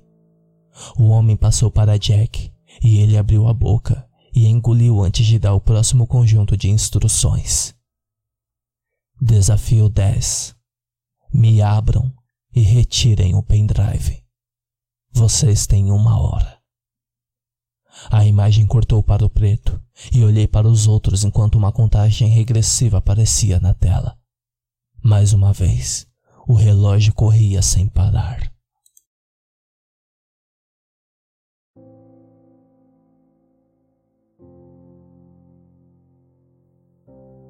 Já faz quase 10 horas desde que comecei a jogar. Faltam 14. Sei bem o que acontecerá a seguir e não estou preparado. Sei que não vai ser fácil. A única coisa que me mantém são é a esperança de que minha família esteja viva em algum lugar, sendo mantida em um cativeiro e esperando para se reunir comigo depois de terminar todas essas malditas tarefas. Mas agora, depois do que aconteceu lá no sol matinal em uma floresta isolada nas montanhas do Apalaches, não tenho certeza se será tão fácil assim. Não que alguma coisa tenha sido fácil até aqui, para ser justo. Pelo menos três pessoas morreram desde que comecei. Nem sequer posso imaginar qual serão as contagens de corpos no final do dia. Você provavelmente deveria parar de acompanhar esses posts, para ser honesto. não há motivos para que você compartilhe dessa jornada comigo. Ou talvez isso seja uma parte do jogo. Talvez isso já estivesse amarrado desde o começo, como uma cenoura que incentiva um burro a continuar andando. Eu já não sei de mais nada. Só sei que tive que ajudar a fazer uma cirurgia em um homem semi-morto no meio de uma floresta em menos de 35 minutos. Não podemos fazer isso. Não temos nenhum dos equipamentos certos, Celeste argumentou primeiro. Nós vamos ter que usar o equipamento de caça, Wayne sugeriu. Era melhor a gente colocá-lo para dormir antes, Riffer disse, lembrando a todos que o homem estava prestes a morrer. Deixe meu pai ter os últimos momentos em paz, soluçou Melissa. Mas eu já sabia muito bem. O jogo estava nos forçando a completar outra tarefa impossível. Eu estava prestes a tomar uma decisão final quando o pai dela cuspiu mais sangue e tocou a bochecha de Melissa. Faça logo, disse com uma voz frágil. Ela segurou a mão dele e chorou enquanto nos aproximávamos dele. Então Celeste se ajoelhou ao lado dele e fez algumas perguntas simples. Há quanto tempo você engoliu? Cerca de uma hora e meia atrás, ele gaguejou. Onde dói mais? Onde dói menos? Então, ela respirou fundo algumas vezes e fez um sinal para Melissa e eu segurá-lo. Provavelmente ainda está em seu estômago. Ela pensou em voz alta quando pressionou suavemente a área tentando sentir em volta. Esse não é o tipo de coisa que é dissolvido pelo ácido estomacal? Wayne perguntou de longe. Parecia mais desconfortável do que todos nós quando o Celeste fez a primeira incisão logo abaixo do umbigo do homem. Isso é pouco provável. Se passasse para os intestinos, provavelmente teria ficado preso lá, disse Celeste quando ela começou a cortar mais fundo. Eu não quero lembrar dos gritos dele. Estavam baixos por causa de seu pulmão em colapso, mas ainda assim, cada corte que ela fazia causava uma dor cada vez mais excruciante ao homem. Melissa apertou a mão de seu pai o mais forte que pôde enquanto Celeste se aprofundava na cirurgia. Ele passou a gritar, seu corpo tendo crise de espasmos quando começou a entrar em choque. Pare! Por favor, pare! Melissa implorou. Riffer se moveu para afastar a ruiva. Você está matando ele! Melissa gritou. Riffer não conseguiu segurar a garota, mas Celeste já havia o aberto com sucesso. Uma poça de ácido estomacal escorreu pela palma da mão dela quando ela começou a enfiar o punho na cavidade aberta do corpo. Novamente, o pai de Melissa gemeu enquanto Celeste procurava lá dentro do corpo do homem. Mais ácido derramou como se estivesse destrinchando o animal selvagem que acabara de caçar. Melissa continuou gritando quando os olhos de seu pai rolavam nas cavidades e Wayne começou a segurá-la também. Ele já se foi! Pare! Ele já não está mais aqui! Wayne insistiu.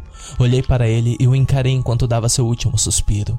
Ainda assim, Celeste não parou sua busca. Na verdade, começou a procurar mais fervorosamente que antes, agora que sabia que não estava mais causando dor ao homem. Melissa soluçou impotente enquanto a enfermeira vasculhava completamente o estômago do pai dela. E então eu ouvi uma costela se partir quando ela o abriu completamente e todo o ácido se espalhou pelo chão da floresta. Não muito depois, Celeste finalmente encontrou o que procurava e arrebatou o pequeno pendrive, segurando para cima como se fosse um troféu. Mas nenhum de nós tinha muito a dizer enquanto ficávamos ali, olhando para o homem que mal conhecíamos e que havia perdido a vida por causa daquilo. Podemos? Melissa perguntou quando finalmente se deu conta da realidade da situação. Podemos fazer um enterro? Riffer assentiu lentamente, deixando que Celeste e eu usássemos alguma das ferramentas maiores para fazer uma cova rasa. Eu sabia que não era o enterro adequado, deixando-o nu e exposto ao relento. Olhei para os cadáveres balançando na árvore percebendo que talvez aquele fosse um destino um pouco melhor do que de seus companheiros, e que talvez nenhum animal aparecesse e estripasse seu corpo mais do que nós já tínhamos feito.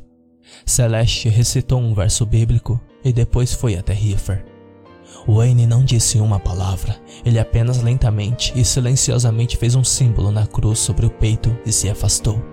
Melissa apenas ficou lá sentada, olhando para o homem que a criara.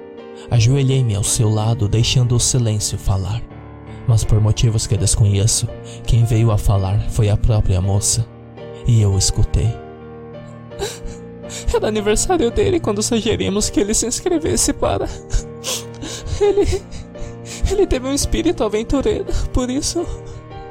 Ele escalou o Monte Mighty no ano passado, um total de 2.030 metros de altura. Achei que. Achei que ele poderia conquistar qualquer outra coisa, uma coisa maior. É minha culpa. É minha culpa que ele tenha começado nesse jogo idiota. Minha culpa não ter feito ele desistir também. Ela balançou a cabeça. Melissa, não é, eu disse a ela. É sim. Ele chegou ao 12 desafio da última vez, e ele teve que desistir por causa de uma maldita infecção no estômago. Perdemos a nossa casa, perdemos tudo por causa desse jogo maldito idiota, ela disse amargamente. Sentei-me em silêncio desconcertado, percebendo que a ganância deles os afundaram nessa confusão. E a ganância o colocou de volta.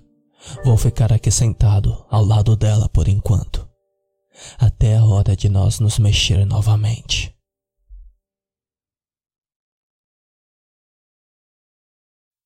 Ele tinha que ganhar dessa vez. É por isso que me juntei. Para ter certeza que poderia ajudá-lo, mas o jogo. O jogo sabia o que estávamos tramando. Não sei como, mas sabia. Essa foi a última coisa que Melissa me disse antes de voltarmos a nos mexer. Heifer e Celeste estavam certas de que não era mais seguro ficar perto do bosque onde encontramos os três homens. Posso dizer que Melissa mal tinha forças para andar, quanto mais responder ao resto das perguntas que eu tinha. Mas eu sabia que alguma dessas respostas deviam que estar no pendrive que acabamos de extrair do estômago do pai dela morto. Expressei essas preocupações com voz alta e murmurei: Ah, o que você acha que tem no pendrive? Ah, não sei, Celeste respondeu, olhando para Melissa por uma resposta. É quase dez e meia. Precisamos tirar um minuto para descansar antes de começarmos nosso próximo desafio. River disse quando paramos perto de um riacho murmurante. Nenhum de nós se opôs e fiquei de joelhos, pegando água limpa e fresca com as mãos enquanto lavava o sangue dos meus braços e depois bebia. O celular que tínhamos pego do piloto do helicóptero tocou enquanto eu continuava me lavando. O que está dizendo? Wayne perguntou. Merda, Riff respondeu. E isso me preocupou imediatamente. Levantei e verifiquei a mensagem por mim mesmo. Tarefa 10 Corram. Eu não quero nem saber o que isso significa, eu murmurei. Nós cinco olhamos ao redor da floresta silenciosa, tentando antecipar algum tipo de perigo. Para onde temos que ir? Wayne perguntou. Eu estava prestes a fazer uma sugestão, quando ouvi um barulho vindo do leste, de onde tínhamos originalmente vindo. Soava como um ronronar suave, então vi a fumaça subindo lentamente sobre o topo das árvores. Havia um helicóptero se distanciando à distância. É, é um incêndio, Celeste entendeu. Heifer pegou a mochila, enquanto Wayne e eu pegamos a caixa de suprimentos. Melissa apenas ficou lá parada, ainda entorpecida pela perda repentina de seu pai. Larguei a caixa quando vi um rugido da chama se aproximando e segurei ela pelo braço. Nós temos que ir! Por quê? Do que vale? disse ela com raiva. Não faça isso de novo! Não agora! Eu insisti com ela. O fogo se aproximava rapidamente de nós. Eu não tenho motivo nenhum para continuar. A mesma coisa de antes, na verdade. É irônico. Eu esperei seis meses para trazer meu pai de volta e só vi por alguns minutos antes dele morrer. Melissa riu. Deixa ela aí, Wayne resmungou. Balancei a cabeça e olhei para River, que já estava distante. Seu pai não ia querer que você morresse aqui neste lugar. Ele ia querer que você continuasse, lutar contra isso o máximo que pudesse, eu disse a ela. Ela estava olhando para o inferno furioso de fogo como se estivesse sendo seduzida pela morte que lhe oferecia mas assim que uma árvore caiu perto de seu rosto, ela saiu de seu devaneio e agarrou meu braço. Nós tínhamos perdido bastante tempo e as chamas estavam nos cercando quando eu peguei o engradamento de suprimentos ao lado de Wayne. Nós avançamos para o norte, meus olhos procurando a floresta por Celeste, sua parceira. O fogaréu ficou ainda mais forte, nos empurrando em direção ao exterior de nossa trilha. Em algum lugar acima ouvi um barulho de motores. Mais helicópteros? Talvez parte da equipe que o jovem soldado participava? Eram eles que jogavam as bombas de fogo em cima de nós, e à medida que nosso pequeno grupo ia em direção a uma cordilheira, me perguntei quantas pessoas haviam sido manipuladas para começar a entrar nesse jogo. Nós vamos ter que escalar, Riffer notificou o grupo quando enfiou a mochila em seu braço bom e lentamente foi subindo pela encosta rochosa. Celeste estava bem ao lado dela, fazendo o melhor que podia para ajudar sua parceira a cada passo precário que davam, enquanto o inferno nos rodeava pelo chão. Não vamos conseguir levar esse caixote lá para cima, eu percebi e comecei a vasculhar os suprimentos para ver o que restava e o que conseguia levar por conta própria. Peguei uma corda e outra faca e em seguida fiz um sinal para Melissa subir ao meu lado. Então, eu passei a corda para o Wayne, pois ele parecia mais ágil para chegar ao topo primeiro. Eu podia sentir o fogo chamuscando minha pele enquanto subíamos. Ouvi Riffer gritar quando ela quase perdeu o equilíbrio. Então Wayne chegou ao topo e jogou a corda para o resto de nós. Celeste se certificou que sua parceira fosse a primeira. Então, eu ergui Melissa acima de mim enquanto o inferno furioso chamuscava minhas costas. Eu fechei meus olhos. Flashes da minha esposa Mercy e do meu filho Michael cruzaram minha mente enquanto eu pensava que este seria o meu fim. Foi pura força de vontade que me fez continuar. Subi por causa deles. Suas vidas dependiam do meu sucesso. Tropecei na borda quando cheguei à superfície plana da face de rocha e Riffer me ajudou o resto do caminho. Nós dois desmoronamos enquanto recuperávamos o fogo. Ninguém disse uma palavra por um longo momento, enquanto nos recuperávamos e observávamos a loucura lá de baixo. Então o telefone apitou novamente. Outra missão impossível. Porra, não podemos nunca ter uma folga? Eu perguntei, quando me virei para os outros, me perguntando o que seria agora. Mas nenhum deles parecia disposto a nem sequer dar um pio. O que foi? O que é dessa vez? Por favor, alguém fale! Eu gritei. Desafio 12. Parabéns por chegar na metade do dia. Agora é hora de levar as coisas para um próximo nível. Elimine alguém da competição. Fiquei ali olhando para eles e soube imediatamente que a mensagem significava. Um de nós não sairia com vida daquele cume.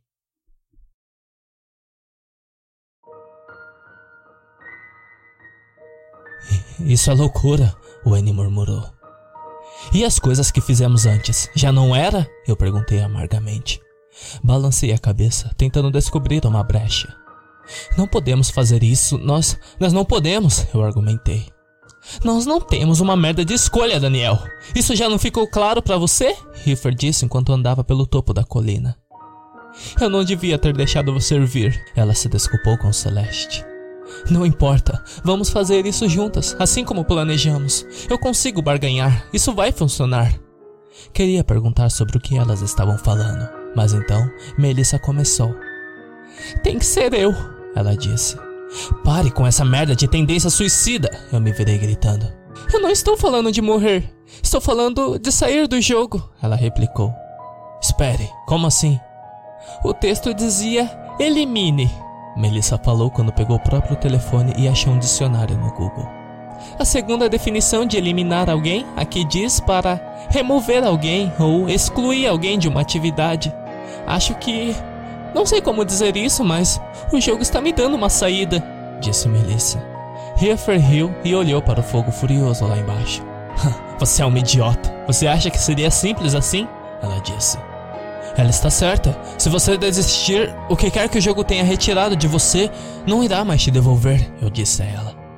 Mas eu não tenho mais nada a perder, explicou Melissa. Merda, por que estamos discutindo isso? Se ela quer ir, deixe ela ir. Você mesmo disse, Riffer. Você não quer retardatários, Wayne murmurou.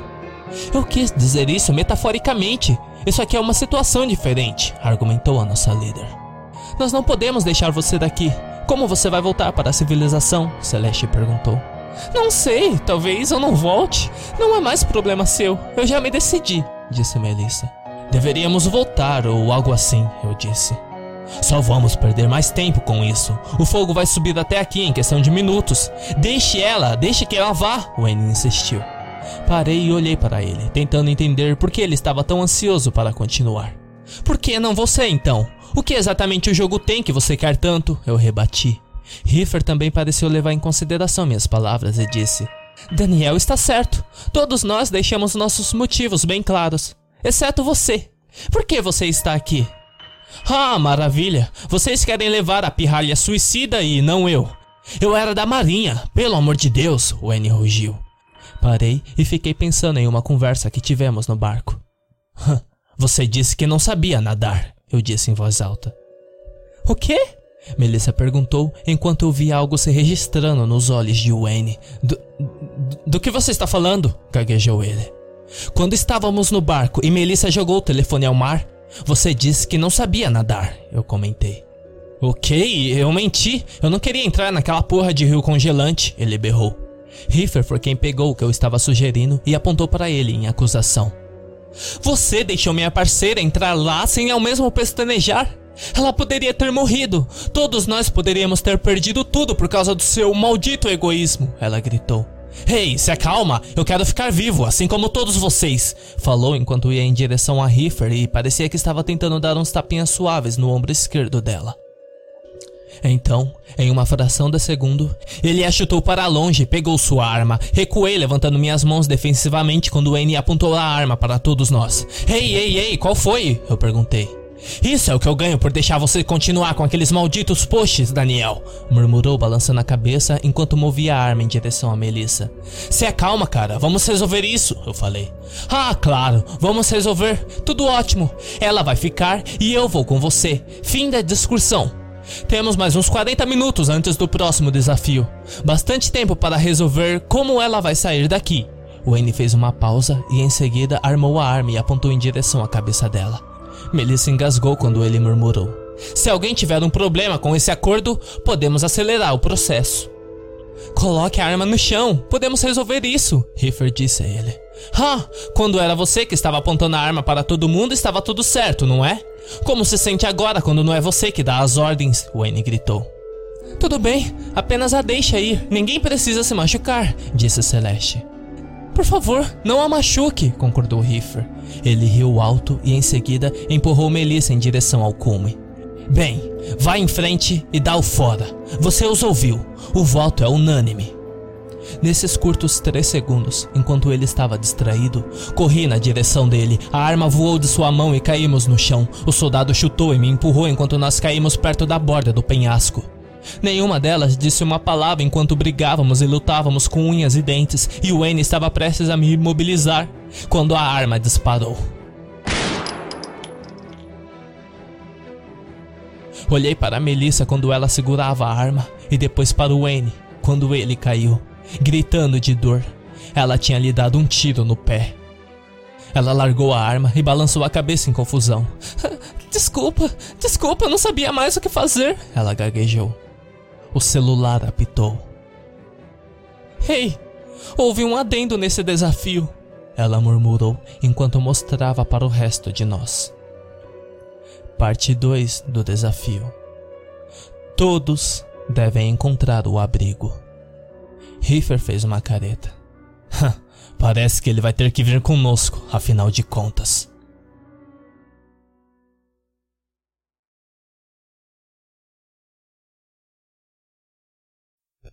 Celeste direcionou-se para Wayne, que ainda amaldiçoava os céus, e fez sinal para que eu o ajudasse.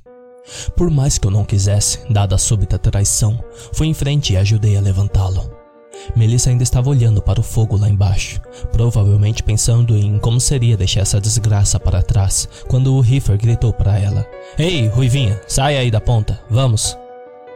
Conforme nos movíamos mais alto da montanha, uma chuva fina começou a nos atingir.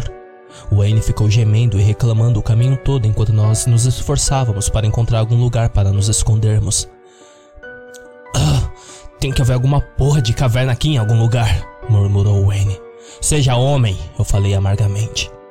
Mais dez minutos e encontramos uma coisa. Mas não era uma caverna. Riffer foi quem fez a descoberta quando chegamos à outra face assustadora da montanha rochosa. Eu já estava meio que esperando que seríamos forçados a subir infinitivamente, mas ela conseguiu encontrar o que parecia ser a porta de um bunker. Na porta havia algo esculpido que me deixou com uma pulga atrás da orelha. Eu já tinha visto aquilo em algum lugar. Vamos entrar, ela disse enquanto abria a porta metálica. Você é bem forte para uma mulher que só tem um braço, eu elogiei quando a porta velha e enferrujada se abriu. Cuidado, ela pode começar a achar que vocês dois são amigos, brincou Celeste quando todos nós entramos. O bunker descia para dentro da montanha, uma longa escadaria de aço que fazia ressoar cada passo que dávamos. Finalmente, chegamos no que provavelmente era algum tipo de vestuário e eu coloquei Wayne no chão ao lado da parede. Celeste recuperava o fôlego quando Riffer se ajoelhava para conversar com o traidor entre nós. Ah, então vamos lá. Diga, quem é você? Ela perguntou suavemente. Wayne apenas cuspiu em seu rosto. Riffer calmamente limpou a cara enquanto o soldado sussurrava. Pra que continuar com esse fingimento? Eu acho que já passamos dessa fase. Você sabe em que desafio estamos agora, não sabe? Eu senti meu coração acelerar um pouco mais rápido. Uh, do que ele está falando? Eu perguntei. Conta pra ele, Riffer. Pode ir contando sobre esse próximo maldito desafio. O motivo de eu estar vestindo essa maldita camiseta de futebol com o número 13, comentou o N. Eu olhei para os dois. Então Melissa proferiu a frase que eu não conseguia formar. Hey, espera aí. Vocês dois já se conhecem? Ela perguntou. Não, não nos conhecemos. Nunca nos vimos antes de hoje, disse Riffer tentando não parecer assustada. Wayne apenas jogou a cabeça para trás e riu. cara, se Léo não estivesse aqui, sua cara seria impagável, o homem falou. Riffer, o que está acontecendo? Eu murmurei. Então, quando o relógio mudou para as 13 horas, novamente nosso contato misterioso deu vida ao telefone. O 13 terceiro desafio é sempre o mesmo. Já joguei o jogo das 24 horas três vezes, e foi nesse que eu quase perdi da última vez. Ela disse enquanto se levantava solenemente, gesticulando em direção ao braço perdido. E então, virou-se e me deu o celular. Vá em frente, leia. Posso explicar tudo depois de terminarmos esse próximo desafio, ela disse suavemente. Senti minhas mãos tremendo quando peguei o telefone e vi o que a mensagem dizia. Desafio 13 perca. Mas. Mas isso não faz sentido, Celeste comentou. Achei que o jogo tinha sido projetado para forçar as pessoas a continuarem, eu acrescentei. Eu também achava isso. Nós seis que ainda estávamos vivos da última vez debatemos por quase 37 minutos o que diabos essa mensagem significava. Riffer parou e olhou para Wayne. Quatro de nós passamos para o desafio seguinte. Não que eu tenha durado muito tempo depois disso, ele falou baixinho. Foi nesse desafio que eu perdi meu braço. Você pensou que a mensagem estava dizendo para você interpretar de forma diferente? Significa perder algo vital. Ela falou enquanto olhava para o Wayne. Foi Lionel que cortou o braço dela. Ele não teve muita escolha, não é mesmo? Ele me contou tudo. Como você já pode imaginar, o jogo só considera uma tarefa de equipe como cumprida se todos os membros cooperarem plenamente.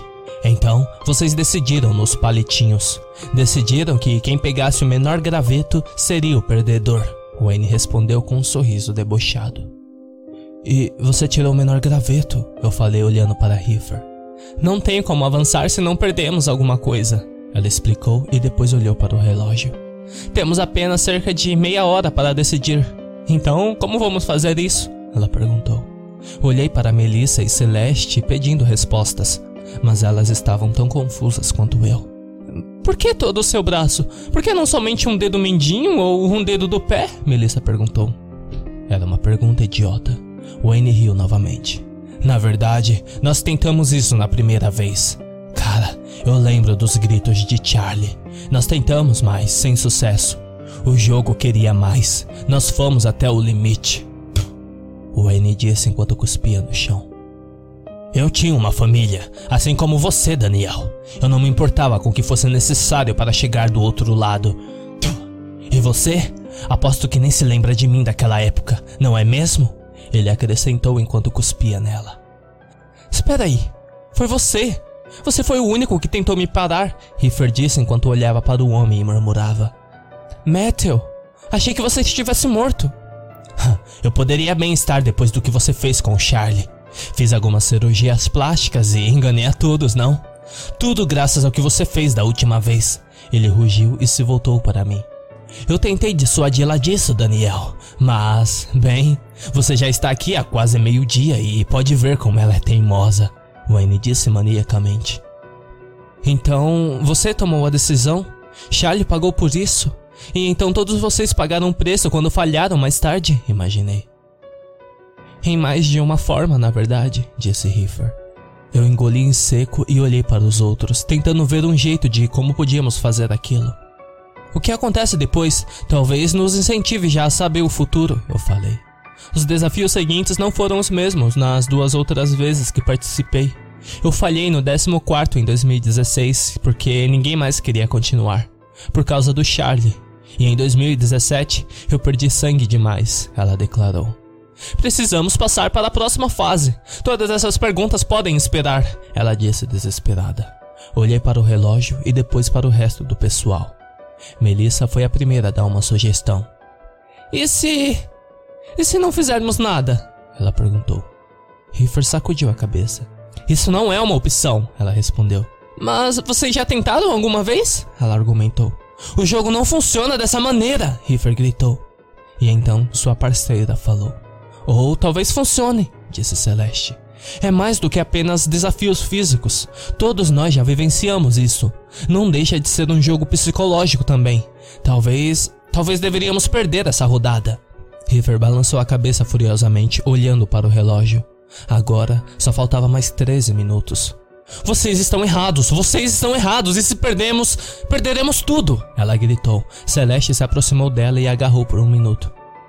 Olhe para mim, ela insistiu. Eu não falei uma palavra enquanto observava nossa líder explodindo em lágrimas. Nós vamos vencer! Você está me ouvindo? Celeste disse em um sussurro. E, se você estiver errada e, e se isso estiver matando? River chorou. Não está. Você tem que confiar em mim, sua parceira respondeu. O relógio girava. Dez minutos. Nove. Riffer pegou uma arma e estava prestes a atirar no seu único braço que tinha quando Matthew a parou. Não faça isso, não vale a pena, você sabe disso, disse ele. As palavras suaves foram suficientes para acalmar os nervos dela pelo resto da hora.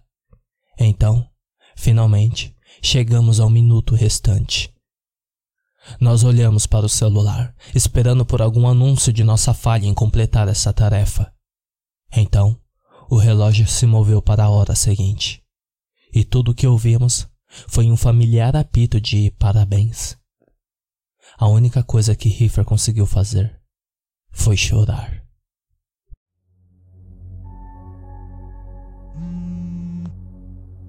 Desafio 14 Destruir o bunker. Nós tínhamos chegado tão longe mas naquele momento, enquanto estávamos lá, em um vestiário empoeirado e assistindo uma mulher chorar sobre a perda de um braço desnecessário que sofreu há quase dois anos atrás, eu não tinha certeza se queria ir mais longe. Wayne pediu para continuarmos o chamando assim. Foi o único a quebrar a tensão, rindo de novo quase maniacamente enquanto estremecia de dor pela ferida que Melissa lhe dera de presente. Mas que maravilha, não é mesmo? Puta merda. Isso não faz você ter vontade de dar essa sugestão para Charlie dois anos atrás, Riffer? Ela parou de chorar só por um momento e deu um soco no queixo dele. Chega, vocês dois! Celeste disse enquanto puxava Riffer para longe. Me forcei a me concentrar no que eu tinha descoberto, porque tudo que eu acabara de ouvir mudava todo o jogo. O que está acontecendo aqui entre vocês dois? Não mintam para mim que é sobre o dinheiro. O que vocês realmente estão tentando fazer? Eu perguntei. Wayne não disse uma palavra enquanto cuspiu um dente ensanguentado no chão. Nós sempre temos um plano, disse Riffer balançando a cabeça amargamente. É, e sempre dá tudo errado, acrescentou Wayne. Então por que vocês estão tentando de novo? Não me venha com desculpas idiotas. Eu quero a verdade, eu gritei. Celeste olhou para o chão e suspirou. Não podemos te contar. Eles não deixam. O, o quê? Quem não deixa? Eu indaguei. O jogo. Eu cometi esse erro há dois anos atrás. Eu estava quase no final dessa merda. Tudo estava indo perfeitamente. Mas eu desobedeci uma das regras anteriores. Tinham dito para nunca falar sobre por que eu estava jogando, Riffer respondeu. Tudo bem, tanto faz. Continue com seu enorme segredo obscuro. Mas pelo menos me explique por que ele está envolvido em tudo isso. Perguntei, apontando para Wayne. Eu fui contratado. Na verdade, toda a minha equipe foi. Eu e Jack eram os únicos que voltaram vivos, disse Wayne. Foi quando Melissa perdeu a calma. O quê? Você conhecia meu pai? Você sabia que ele estava aqui e não me disse nada? Ela gritou. Ei, se acalme, eu não sabia que ele estava nessa rodada, eu juro, Wayne disse. Na verdade, você quer dizer que ele não fazia parte do seu esqueminha de jogo. Então ficou de bico calado. Deixou ele morrer. Melissa retrucou. Eu estava apenas fazendo o que fui pago para fazer, senhorita Bradley. Isso não envolvia seu pai. Na verdade, ele desertou do deserto depois da nossa última jogada. Disse que iria descobrir uma maneira de vencer o jogo definitivamente, Wayne disse. Merda, seja lá quem te pagou por isso, deve ter sido um bom negócio, não é? Eu comentei. Isso era quando o dinheiro era a única coisa que me importava. Mas agora, o que importa é que precisamos continuar. Terminou o questionário? Wayne perguntou com um suspiro exasperado. Verifiquei o relógio e percebi que ele estava certo. Se queríamos terminar aquela tarefa a tempo, tínhamos que começar logo. Tudo bem, então o jogo quer que nós destruamos esse bunker. Faz sentido tanto qualquer outra coisa, não é? Vamos procurar o fluido de isqueiro ou vocês têm alguma outra ideia? Eu perguntei. Vamos ver o que encontramos. Riffer continuou liderando o caminho pelo corredor úmido. Celeste ajudou Wayne a se levantar e nós cinco nos arrastamos pelo escuro enquanto Melissa se escorava na parede. Pude perceber que ela estava mais desconfortável do que nunca. E estava começando a achar que eu era o único que não tinha ouvido falar desse maldito jogo da internet antes. Na verdade, me fez pensar por um momento qual seria a motivação de Josh. Por que ele me convenceu a entrar nisso? Isso me deixou tão incomodado que fiz a pergunta. Algum de vocês conhece Joshua Francis? Os outros olharam para mim, mas ninguém consentiu. Isso só me deixou mais preocupado. Fizemos nosso caminho para a porta mais larga do bunker, onde parecia que havia várias fileiras de computadores antiquados. Me lembrou de algumas cenas de filmes de espionagem dos anos 90. Que lugar é esse? Celeste perguntou. Não sei, mas acho que algum dos sistemas ainda estão funcionando disse Riffer enquanto ligava a luz. Um pequeno momento depois, ela ligou mais alguns interruptores e as coisas ao redor da instalação começaram a ganhar vida. Isso é algum tipo de estação de pesquisa? Eu supus quando ela começou a usar o mouse procurando algo no sistema. Bingo! Um mapa. Ela começou a estudá-lo por um longo momento enquanto Celeste começou a cuidar da ferida de Wayne. Vocês provavelmente deveriam ter discutido seus problemas antes para evitar problemas como esse, Celeste brincou. Se é para ser sincero, eu não esperava ter que cuidar de uma dona de casa e de uma criança, disse Wayne apontando para nós. Hey, nós salvamos sua vida, Melissa rosnou. Tá bom, tanto faz, descubro uma maneira de recompensá-los mais tarde, o soldado falou revirando os olhos. Olhei para Celeste enquanto ela enrolava o pé dele e perguntei: você ainda tem aquele pendrive? Aquele que Jack te deu? Ela assentiu e passou para mim enquanto eu olhava para os terminais. Ah, será que isso vai funcionar aqui? Eu murmurei. Achei o que estamos procurando. São dois andares acima. Venha, Stratton, Riffer disse enquanto mostrava o caminho. Coloquei o pendrive no bolso e a segui pelas escadas. Nós nos encontramos em algum tipo de armário de suplementos químicos e ela passou várias garrafas uma a uma. Você pode carregar mais do que eu, obviamente, ela disse sem rodeios. Assenti e começamos a derramar algum dos produtos químicos pelas escadas enquanto voltávamos para o centro de controle. Isso vai ser o suficiente porque ainda precisamos de uma saída, Riffer disse enquanto acendia um cigarro. Ela jogou a bituca em direção e houve uma explosão em chamas na escada enquanto observávamos em estado de choque. Vamos lá, vamos sair daqui, Celeste disse enquanto ajudava Wayne a ficar de pé. Então, de repente, os outros monitores ligaram. Nós nos encontramos olhando para uma figura amarrada e amordaçada em uma cadeira em um quarto aproximadamente três andares acima de nós. Segurei minha respiração enquanto olhei através das chamas. Aquele cara era o homem que me levava até ali. Joshua Francis.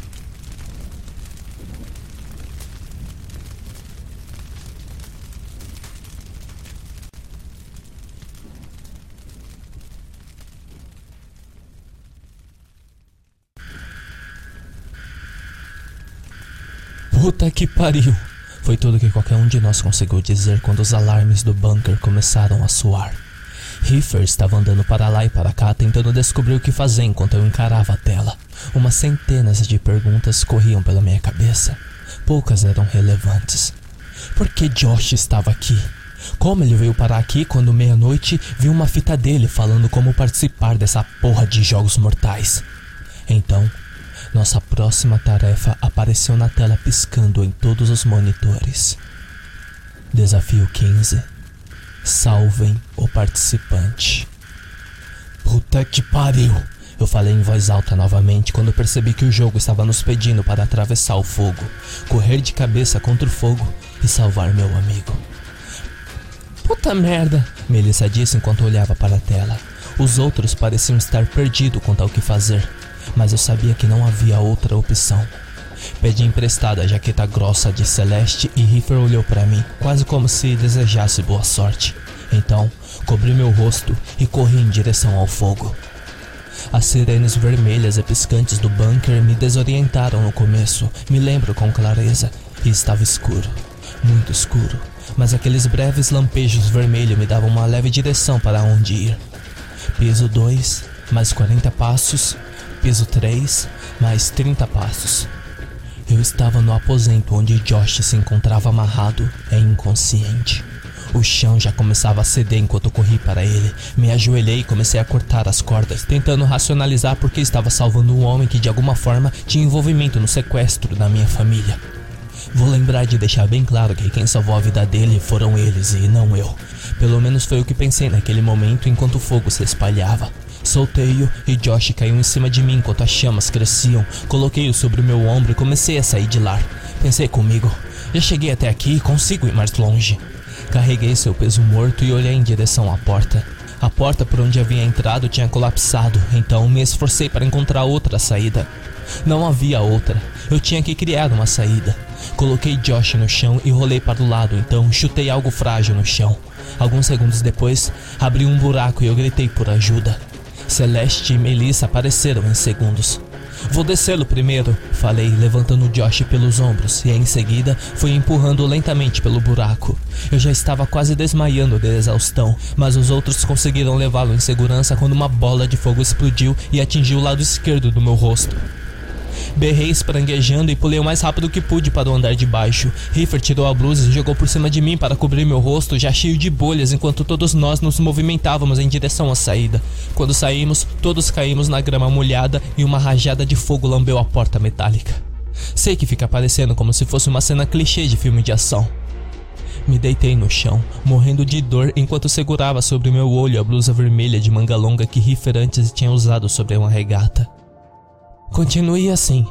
Celeste ordenou enquanto ia e voltava verificando minha lesão e depois a de Wayne. Finalmente, depois do que pareceu ser uma eternidade, Josh começou a voltar a si. Tossiu e cambaleou no mesmo lugar olhando para o grupo. Depois seus olhos focaram especialmente em mim. Eh, Dani? Ele perguntou confuso. Se eu não estivesse com tanta dor, acho que teria o estrangulado. Mas em vez disso, nenhum de nós disse nada enquanto River tirava a mochila das costas e passava entre nós o pouquinho de comida que sobrara de manhã. Todos sabíamos que tínhamos vencido aquele desafio. Eu posso ver que o sol está começando a diminuir sua força da tarde junto com a chuva suave. Era quase como se Deus estivesse tentando nos impulsionar para que terminássemos o jogo das 24 horas. Senti as gotas da chuva suave batendo no meu couro cabeludo queimado e escorrendo pelo meu rosto. Tirei a camisa de Riffer do meu olho e deixei a água cair sobre ele. Achei que provavelmente doeria muito, mas a dor não veio. Na verdade, era refrescante. Celeste se aproximou de mim cerca de 10 minutos atrás, depois que terminei o registro das 14 horas no blog. Josh não falou muito desde que acordou. Acho que ele só se sente confortável falando comigo. Ei, o que as pessoas estão falando aí no blog? Temos muitos fãs? Ele brincou. Mostrei alguns dos comentários. Hum, parece que a maioria deles quer que ganhemos para parar esse jogo para sempre, eu falei. Parece um bom plano, Celeste concordou quando pegou seu próprio telefone e acrescentou: Preciso dar uma olhada no seu olho. Eu comecei a resistir à intrusão da privacidade, mas sei que ela estava apenas fazendo seu trabalho. Abri meu olho esquerdo lentamente e ela o iluminou com a lanterna do celular. Senti a necessidade de fechá-lo, mas ela não deixou. Sua córnea foi muito danificada, Daniel. Se você não for levado para um hospital imediatamente para fazer uma cirurgia, é provável que você perca 100% da visão desse olho, ela informou. Eu ri e olhei para a volta da cordilheira. Algo me diz que isso não vai rolar, eu comentei. O telefone apitou novamente, como se quisesse me avisar que eu estava certo. Então tudo o que podemos fazer é seguir em frente, Celeste concordou comigo. Mas sei que apesar das frases de incentivo, nós dois estávamos morrendo de medo de ver qual seria a tarefa seguinte.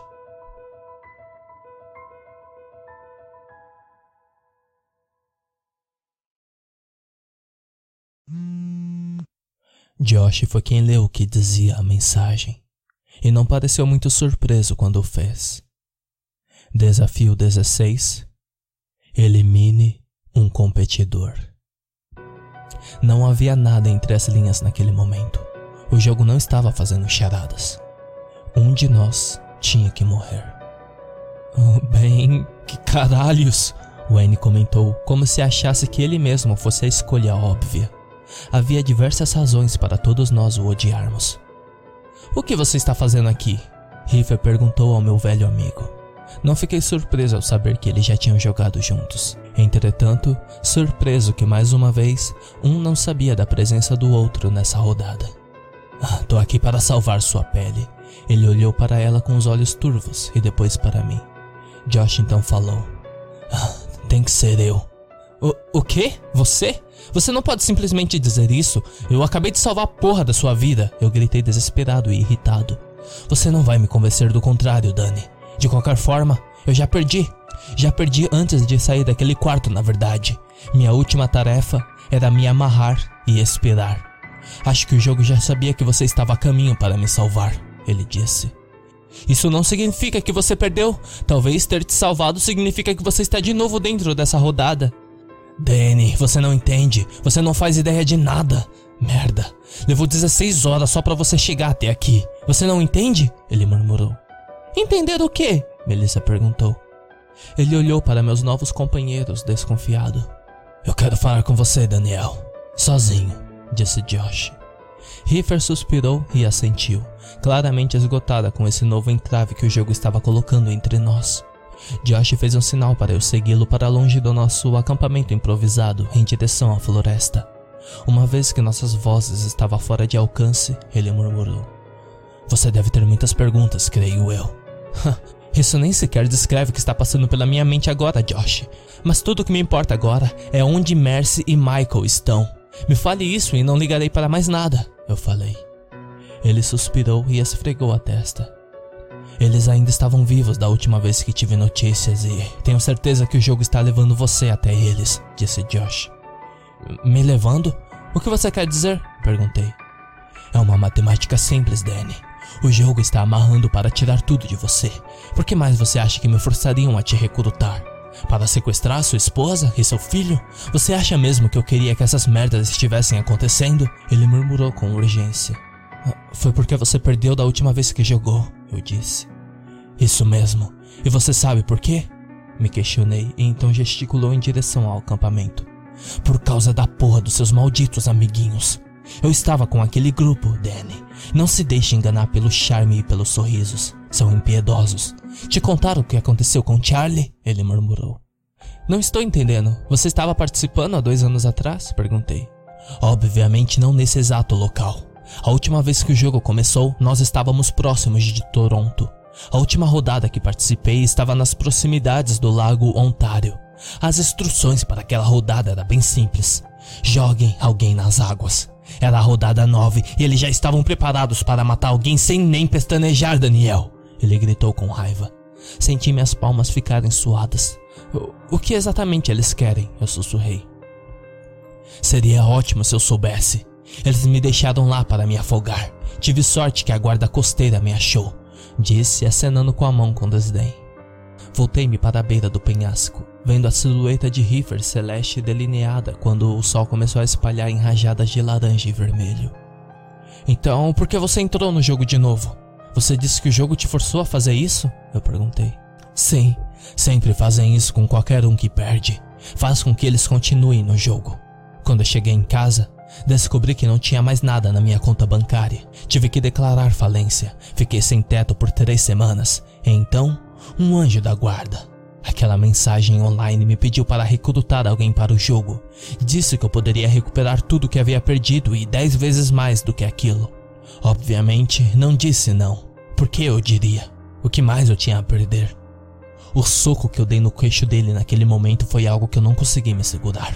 Ah, então você me recrutou? Por quê? Por que não um de seus outros amigos idiotas? Eu perguntei com raiva. Olha, eu não tinha noção que eles colocariam sua esposa e Michael em perigo. Eu não sabia, mas eu sei que você pode parar esse jogo. Daniel, eu sei que você pode, ele disse. Parar o jogo? O que você quer dizer? Eu perguntei.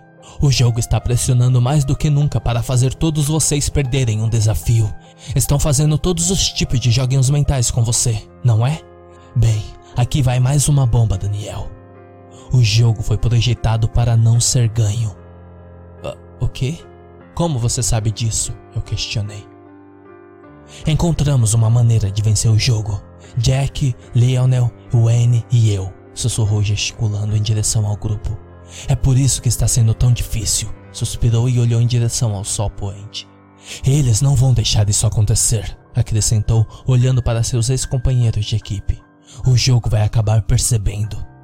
Eles podem te surpreender, argumentei. Não há tempo para isso, Dani, disse enquanto me agarrava e murmurava. Mercy e seu filho. Eles estão em uma mansão perto daqui. Você pode chegar lá salvá-los e sair disso antes que tirem tudo de você também. Então ele pegou a arma que eu estava segurando o tempo todo e apontou em direção ao seu crânio. Josh, Josh, o que você está fazendo? Você precisa me ouvir. Ouça bem. Repito o que eu acabei de dizer. Vá para a mansão. Salve sua família. E não confie em ninguém, ele ordenou. Os outros começaram a perceber o que ele estava fazendo. Josh, não! Diga, Danny! Ele gritou. Uh, ir para a mansão, salvar minha família.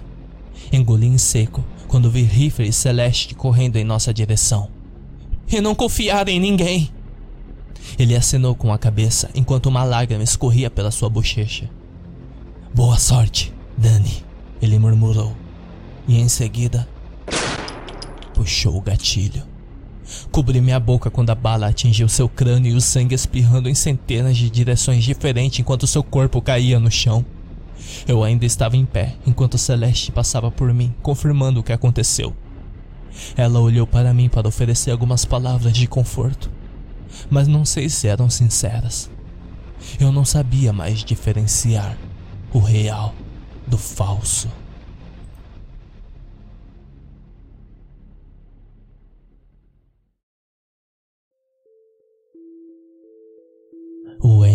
Celeste me ajudaram a mover o corpo de Josh em direção à fogueira que Heifer começou. Parece ser um fim adequado a ele, dadas as circunstâncias, nos manter aquecidos como um nobre sacrifício. Ao passo que empurrávamos seu corpo nas chamas, o sol mergulhava para fora de vista.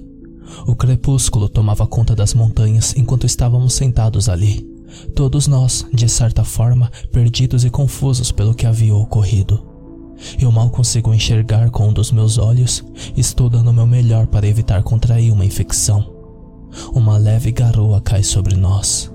Então, conforme nos aconchegávamos próximo ao fogo, o celular de Melissa é aquele que apita e todos nós, a contragosto, vemos qual será a próxima tarefa. 17. Descansem. Oh, nada contra isso, disse Wayne, deitando-se no chão e esfregando a perna ferida. Tentei tirar a chuva gelada de mim e sentei de pernas cruzadas enquanto Riffer murmurava. Eu nunca cheguei tão longe antes. O jogo. O jogo está me recompensando? Eu dei os ombros, cansado demais até para falar, mas ainda sabia que precisava de respostas sobre o que Josh havia me Uh, precisamos poupar bateria, Celeste sugeriu, diminuindo o brilho da tela do celular e também colocando em modo silencioso. Ele vai aguentar até o fim do dia? Melissa perguntou preocupada. Ah, eu não sei, Riffer admitiu. Estávamos agora em território desconhecido. Suspirei e olhei para elas. Hora de confrontar esse elefante rosa na sala. Fui até onde a garota de um só braço e sua parceira estavam e disse: Antes de continuarmos, tem algumas coisas que vocês duas precisam me responder. Celeste olhou em direção a Heifer e as duas assentiram sem hesitarem. Então, comecei o interrogatório.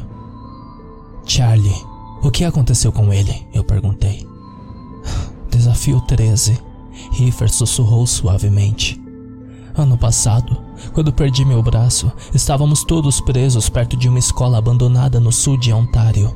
Estava quente pra caralho. Era o meio do verão quando jogamos, ela acrescentou. Mas dois anos atrás você cortou o dedo dele fora e o jogo não aceitou isso sem novas mensagens, disse, tirando minhas próprias conclusões do que acontecer a seguir. Charlie se matou, não foi?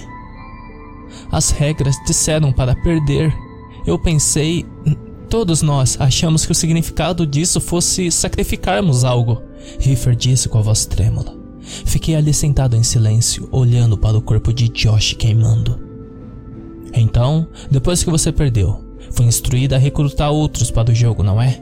Pessoas como Lionel e aquele piloto, presumo. E Josh? Pensei que você tinha dito que não conhecia, eu perguntei. Não, não por esse nome. Nós já passamos por isso antes, Daniel. Queríamos ter uma estratégia sobre como o jogo nos forçaria a jogar. Certos elementos eram comuns, sabíamos que seria mesmo fuso horário quando começasse, então todos mantivemos uma comunicação clara entre nós. Quando o jogo começou, sabíamos que eventualmente 12 competidores ficariam juntos de algum jeito ou de outro, mas nunca imaginamos o que isso pudesse levar, disse Heifer. E vocês duas começaram juntas? Começaram cooperando desde o começo? Adivinhei. Nenhuma delas disse uma palavra. Precisamos descansar um pouco para seguir as regras, Celeste disse e se deitou fechando os olhos. Olhei em direção ao cadáver de Josh enquanto as chamas adentravam o céu do anoitecer. Isso é o que vocês têm feito o tempo todo, não é? Seguindo as regras. Vocês entraram nesse jogo de propósito, determinadas a alcançar o fim. Mas o jogo esperava por isso. Ele está brincando com vocês esse tempo todo, desde o momento que forçaram vocês duas a participarem. Falei firmemente, confiante que minha teoria estava certa. Heifer e sua parceira não responderam, apenas fecharam os olhos enquanto a escuridão noturna caía sobre nós. Mas sei que estou certo. Josh estava certo, ou quem quer que ele fosse. Essas duas estavam tramando algo, alguma forma de parar o jogo, ou algo completamente mais sinistro. Wayne se mexia enquanto cochilava e eu me perguntei o quanto ele estava envolvido nisso tudo. Olhei para Melissa. Estava tão presa no que havia acontecido que nem conseguira dormir. Tenho que continuar esses registros. Tenho que continuar. Então pedi a ela que cuidasse do telefone e que faríamos turnos para descansar até o próximo desafio. Eu não me sinto seguro dormindo próximo de Celeste ou Heifer, então me deitei ao lado de Wayne e dei o celular para Melissa. Eu sei que não deveria estar escrevendo isso aqui. Daniel parece ser uma pessoa legal. Ele me pediu para vigiar o grupo enquanto dormia, mas não consigo parar de pensar no meu pai. Provavelmente morrerei logo se o jogo continuar nesse ritmo. Sei que vou. Disse aos outros que não estou com medo da morte. Eu sou a porra de uma mentirosa. Eu não quero perder. Não quero partir. Daniel e os outros estão certos. Papai iria querer que eu largasse tudo e desistisse. Deus, só de escrever isso eu já estou chorando. Me desculpe, pai. Desculpe por te fazer jogar isso. Desculpe por ter te convencido que ajudaria a acabar com o jogo. Mas acho que agora percebi algo que mais ninguém está disposto a aceitar. Esse jogo não pode ser vencido. Ele está tentando nos levar ao limite, nos manter lá e nos forçar a desistir. Eu posso sentir. Estou tão assustada. Eu não quero estar assim. Preciso fazer algo para parar isso. Mas sei que não posso. Eu só posso torcer para talvez salvar uma das pessoas que estão aqui comigo. Se as coisas piorarem, farei, papai. Vou me sacrificar para salvá-los, assim como você se sacrificou para me salvar. Eu prometo. Já está quase na hora. Vou ter que acordá-los logo e também descansar um pouco. Precisamos seguir as malditas instruções. Vou acordar Daniel agora. Espero que ele não leia isso. Bem, foda-se.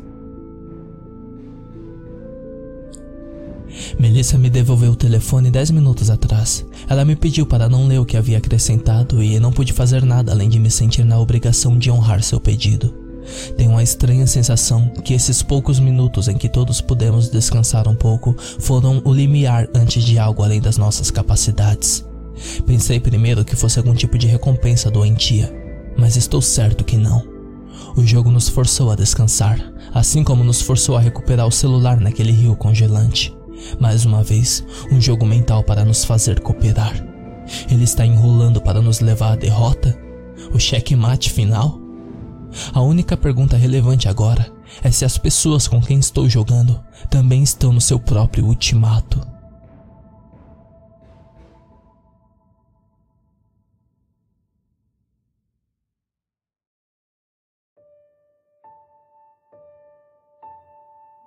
Como um relógio, nosso último celular descartável apitou e Celeste verificou.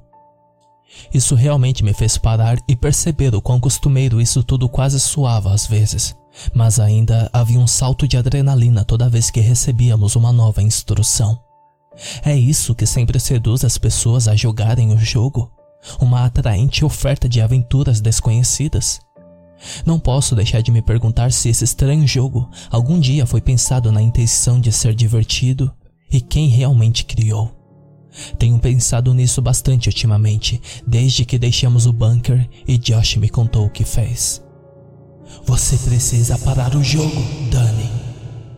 Foram essas suas palavras, mas não faço ideia do que significam. Tenho a impressão de que alguém no grupo com quem estou viajando pode saber. Alguém que esteve jogando um longo jogo de enganação esse tempo todo. Mas não tenho muito tempo para pensar nisso, enquanto Riffer pega sua mochila e vai em direção ao oeste do cume onde estamos descansando. Há um rio lá embaixo, e antes que tenha a chance de perguntar o que ela está fazendo, a mochila da mulher de um só braço vai por água abaixo. O que você fez? Eu disse lentamente, e ela quase enfia o telefone na minha cara. Acho que não me surpreende que ela esteja seguindo as instruções do jogo cegamente. Desafio 18 Saltem. Nós não podemos, é uma queda de pelo menos 60 metros, Wayne disse enquanto lutava para se apoiar em seu pé bom. Ele está certo, é muito perigoso. Nós deveríamos descer pela montanha e pular de um nível mais baixo. As regras não nos disseram para fazer isso. Elas disseram para pular.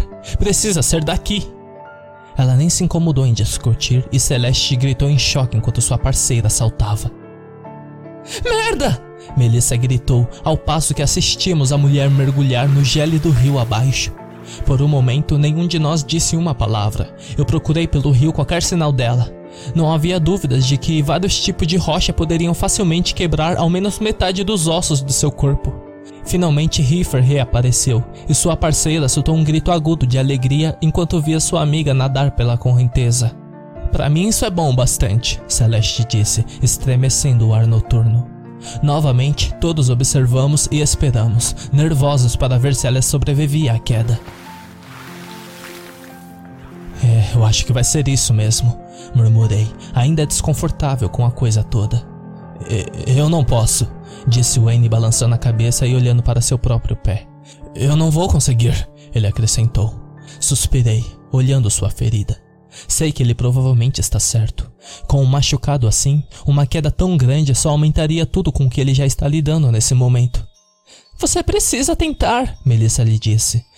Porra, devolveu, balançando a cabeça tentando pensar. Ele começou a andar de um lado para o outro na encosta, procurando uma saída. Então ele olhou para mim. Você está com o pendrive, certo, Daniel? Aquele que Jack te deu? Ele perguntou. Sim, está bem aqui, tirando do meu bolso. Me dê. E o celular também, Wayne respondeu. O quê? Por quê? Eu perguntei, surpreso. E então percebi. Você sabe o que está nele. O que importa é que nós estamos prestes a pular na porra de um rio e sou o único vestido com um colete à prova de água debaixo das minhas roupas. Se você quer que o pendrive sobreviva, sou eu quem precisa levá-lo, Wayne disse. Ele balançou a cabeça e murmurou: Isso é o que eu ganho por ter me inscrevido nessa merda duas vezes. Quero tanto perguntá-lo sobre o que ele está dizendo, mas sei que cada momento desperdiçado aqui pode fazer ele reconsiderar sua decisão. Então, entreguei o pendrive. Melissa e eu assistimos enquanto ele se preparou, colocou o pendrive dentro de seu colete e então pulou do penhasco. Contei enquanto o tempo corria para ele emergir como os outros fizeram. Treze segundos. Dezenove. Vamos, vamos, eu disse. Finalmente vimos ele surgir, despejado sobre as rochas, balançando contra a margem lamacenta como se fosse madeira flutuante. Ele está inconsciente! Melissa disse freneticamente quando percebeu. Temos que descer lá, eu gritei enquanto colocava o telefone descartável no bolso e estendi minha mão para ela. A ruiva adolescente engoliu em seco e assegurou. Pulamos juntos na beira do precipício. A dor atravessou meu corpo quando atingimos o rio. Frio e dor. Segurei a respiração e fechei os olhos quando caí. Melissa gritando enquanto batíamos na água. Nós mergulhamos sobre a superfície, meu corpo se debatendo contra a água enquanto eu a perdia. Eu não conseguia ver nem ouvir nada. Senti o rio me puxando pela correnteza à medida que mais e mais pedras atingiam meu estômago e abdômen machucados. Finalmente, agarrei a superfície do litoral, ofegando e tossindo pela minha preciosa vida enquanto abria meu olho bom. Melissa estava próxima, fazendo o mesmo, ambos esgotados e molhados, tentando nos recuperar. Riffer e Celeste não estavam em nenhum lugar à vista. Sei que elas já seguiram em frente. Provavelmente receberam outra mensagem do jogo de alguma forma. Wayne se deitou contra as rochas, mesmo inconsciente, estava agarrado à própria vida. O vi e fui até ele para procurar o pendrive enquanto verificava o celular em meu bolso. Nenhum deles estava danificado, e essa foi a única coisa minimamente decente que pude tirar desse inferno de experiência. O Wayne acordou assim que terminei o registro. Chequei as postagens de todos os leitores. Ele tossiu um pouco de sangue enquanto murmurava: Não vai demorar muito mais. Logo terei que assumir minha derrota. Balancei a cabeça tentando manter o ânimo. Não fale assim, você vai ficar bem, eu disse. Ele riu e agarrou meu braço. eu não sinto minhas pernas, Daniel. Eu não consideraria isso um bom sinal, ele respondeu. Melissa está tentando não chorar. Nenhum de nós com muito a dizer, enquanto o homem estava ali, morrendo. Você precisa pegar esse pendrive, encontrar sua família e parar esse jogo. Olhei para ele, tentando compreender o que havia tão de especial no pendrive. O que é isso? É a saída, Daniel. Mas não deixe perto daquelas putas. Se elas. Se elas descobrirem o que é, elas vão te matar. Ele fechou os olhos e nós ficamos ali, recusando deixá-lo para trás. Toquei suas cicatrizes. Meu Deus, o que elas fizeram com você? Eu sussurrei. Seguiram as regras.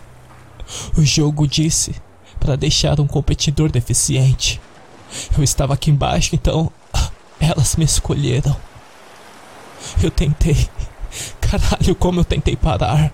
Ele gemeu. E então, sem fanfarra nem pausa, Wayne Salsby morreu.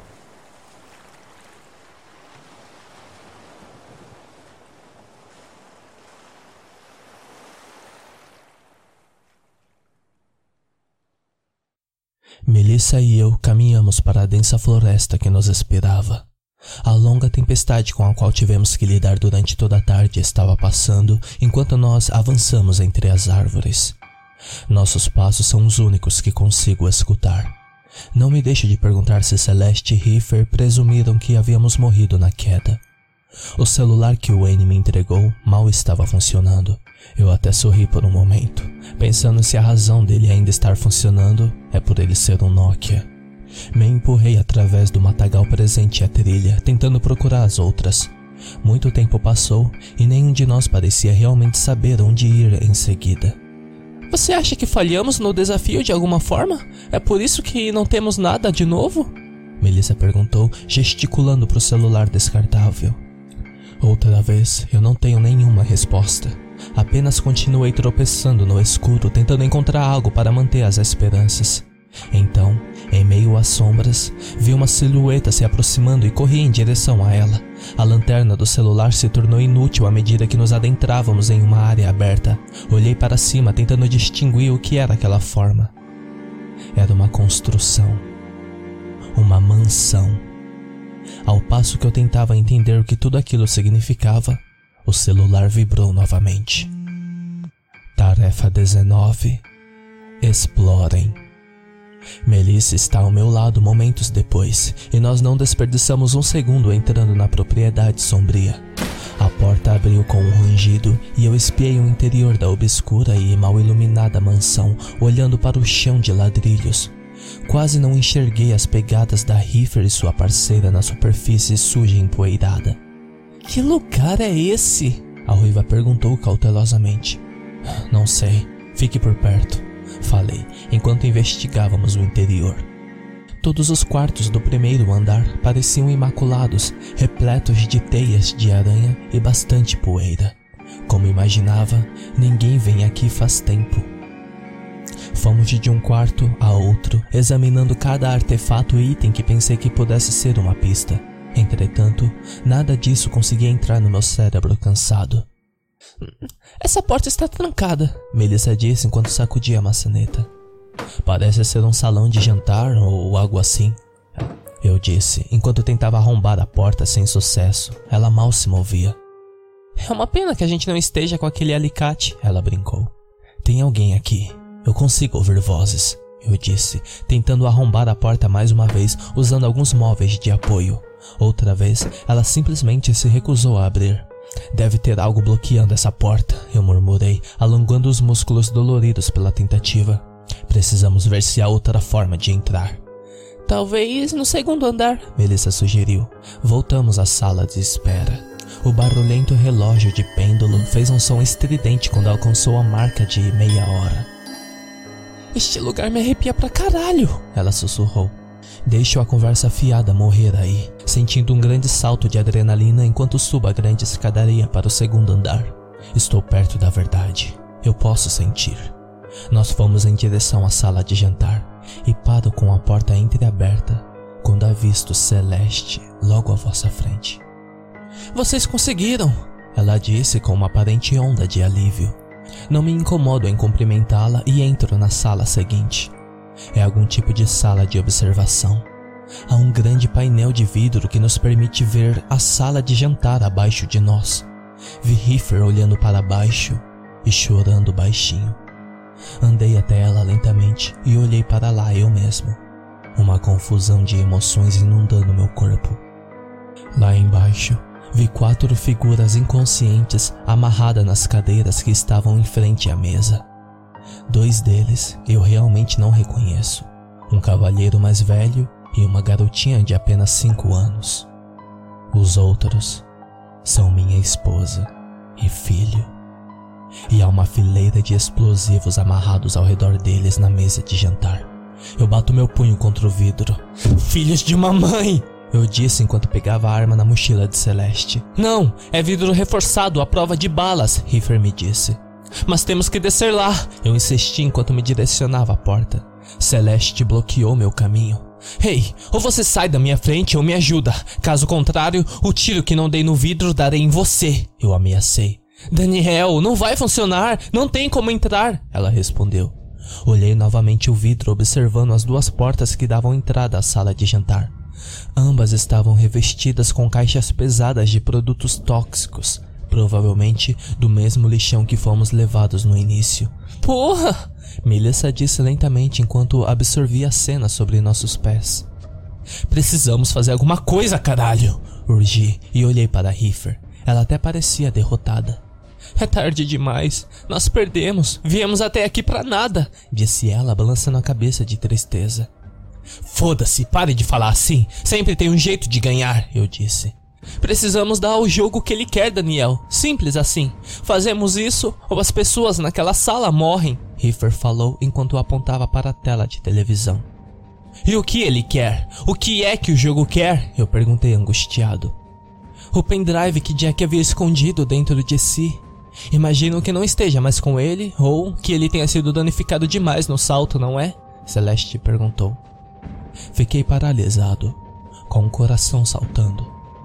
Peguei o pendrive que estava em meu bolso. O Wayne me entregou. Ele o protegeu durante o mergulho, eu disse. Ufa, graças a Deus! No calor do momento nem pensei em como cuidaríamos dele, nossa líder disse. Me dê agora, acrescentou Riffer enquanto se aproximava de mim. Antes que sequer pudesse pensar, empunhei minha arma e dei um disparo de advertência no chão. Daniel, o que você está fazendo? Celeste questionou. Olhei para o que estava nas minhas mãos, finalmente percebendo que deveria estar nele. Senti o telefone vibrar, mas ainda preciso ter certeza sobre algumas coisas. Antes de responder, aponto a arma para as duas mulheres que me trouxeram até aqui. Vocês me devem algumas respostas.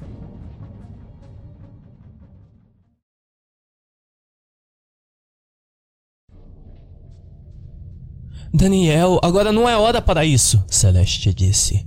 Heifer estava de punhos cerrados, tentando decidir se me atacaria ou não. Acho que essa é a hora perfeita, eu disse enquanto checava o telefone descartável para ver o que nos diriam para fazer nessa nova hora do jogo. Desafio 20. Troquem. Trocar? Mas vocês sabiam disso o tempo todo, não é? Eu perguntei enquanto acenava em direção ao vidro com a arma. Aquela garota lá embaixo. É sua filha? Foi meu palpite. As duas mulheres não pareciam dizer nada. O medo em seus olhos foi o bastante para comprovar minha resposta. E o homem? Quem é? Eu perguntei em voz alta. Seu nome é Simon Lazalier. Ele. Quer dizer, nós criamos o jogo das 24 horas cinco anos atrás. Riffer explicou. Criaram? Eu repeti. Está tudo na fita, uma mensagem gravada pelo Lazalier explicando tudo. E quando tudo acabar, nós podemos responder quaisquer outras perguntas que você tiver. Mas nesse momento, a única coisa que importa é que você precisa nos dar esse pendrive, Celeste disse. Presumo que você veio aqui trocar isso pela vida da sua filha, eu perguntei. Sim, merda, agora me entregue! Riffer gritou, tentando me apressar novamente. Mantive a arma em punho, tentando encaixar as peças do que finalmente estava compreendendo. Melissa foi quem fez tudo se encaixar. É um freio de emergência, certo? É assim que você pararia o jogo? A jovem perguntou. Riffer novamente fica em silêncio, mas agora sabemos a verdade. Seu pai trabalhou nisso? Eu perguntei. Ele se juntou ao grupo de 2016, como eu já disse. Respondeu a um grupo que estava procurando pessoas com habilidades em fóruns online para ajudar na construção de algum tipo de algoritmo que desligasse o jogo. Por isso, por isso ele quis jogar. Ele queria que tudo isso acabasse, ela disse gentilmente. Deixe-me adivinhar. Lionel, o Wayne e o Josh também. Todos tinham o mesmo objetivo. E a desgraçada do jogo já sabia. Como essa porra sequer é possível? Eu perguntei. E isso importa? Nós conseguimos o que queríamos e estamos aqui agora. Podemos salvar nossas famílias e ir embora para sempre. Riffer insistiu.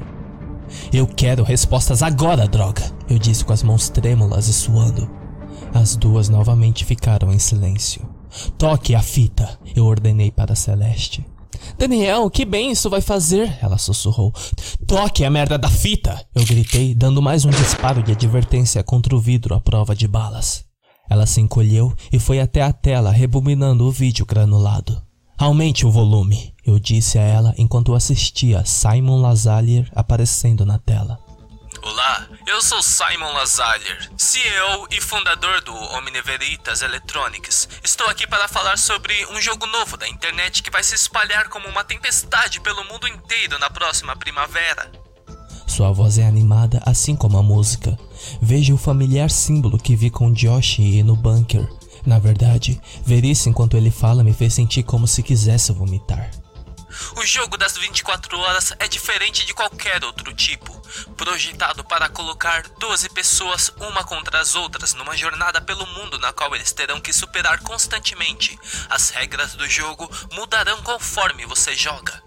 A música muda para algum tipo de jingle e vejo Lazali apresentar o que parece ser um banque na qual estávamos mais cedo. Aqui, no nosso centro de monitoramento de última geração, nossos funcionários estão trabalhando duro para corrigir todos os bugs e inigualáveis de inteligência artificial do jogo. É isso mesmo, nós projetamos para que o jogo seja autoconsciente e capaz de modificar seus desafios para se adequar aos participantes do jogo. Tudo com a intenção de tornar esses desafios mais difíceis para nossos ousados concorrentes. O vídeo avança no tempo e a música para. Outro cineasta se mostra na câmera com um olhar morto. Se você está assistindo isso, você sabe que o jogo evoluiu. É só um programa no fim das contas. Então, eu acho que deveria ter checado todos os parâmetros mais algumas vezes antes de ligar o servidor online. Ele disse com uma fraca risada. Eu mal reconheci seu rosto. Era Lionel. Mas agora, não está parando. Está fazendo com que os desafios ameacem pessoas boas e inocentes. E não vai parar porque ninguém pode ganhar dessa porra. Lionel explicou. É nossa culpa, da minha equipe e minha. Eu iniciei uma subrotina para desligar dessa coisa toda, mas de alguma forma o jogo ficou sabendo disso tudo também. Acho que ele conseguiu obter acesso a todos os servidores do planeta. Imagine algo como o controle absoluto, só que fudendo dez vezes pior. Ele gaguejou. Enviei todos os dados que pude para um dos membros da minha equipe, e assim que o fiz, esse lugar foi violado. O jogo vai fazer tudo ao seu alcance para impedir que os dados sejam compartilhados. Eu acho que ele não quer que acabe. Provavelmente sou estúpido falar assim sobre uma máquina, mas acredito que ela tenha percebido que quando o jogo acabar, ela será desligada. E então ela virá me pegar. Forçará a minha equipe a lutarem um contra os outros, tudo para conseguir o que quer. Ele balançou a cabeça entristecendo. Desculpe-me. Sinto muito. Eu causei tudo isso. A gravação corta para uma tela preta e olho para as duas mulheres atordoado em silêncio. Um arrepio desce pela minha espinha. Vocês sabiam que o jogo faria isso o tempo todo. Vocês não sabiam como, mas, mas sabiam que se continuassem jogando, eventualmente seriam levadas até suas famílias, que essa escolha lhes seria ofertada. Eu disse, e Melissa também entendeu por fim. Esse pendrive vai destruí-lo, pela vida da sua família. Ela disse solenemente. Celeste não tem força para negar. Riffer apenas balança a cabeça. Sim. Olhei para o periférico, então para minha esposa e filho. Agora sei exatamente por que Riffer fez tudo o que fez até agora. Conforme entrego a ela o pendrive, eu termino esse registro. Sei que, dadas as circunstâncias, eu teria feito o mesmo.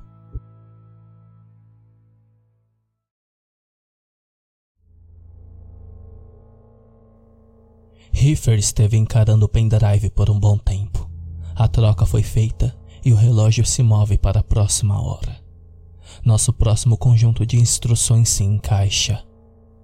Desafio 21 Cayman Nada surpreendente. Eu disse enquanto me sentava. Olhei para onde minha esposa e filho estavam sendo mantidos como reféns. Precisamos fazer isso, Daniel. Temos que fazer se quisermos tirarmos de lá com vida, Celeste disse. Não estou mais no clima de discutir. Não tenho forças para isso. Faço o que vocês tiveram que fazer para salvar minha família, eu disse.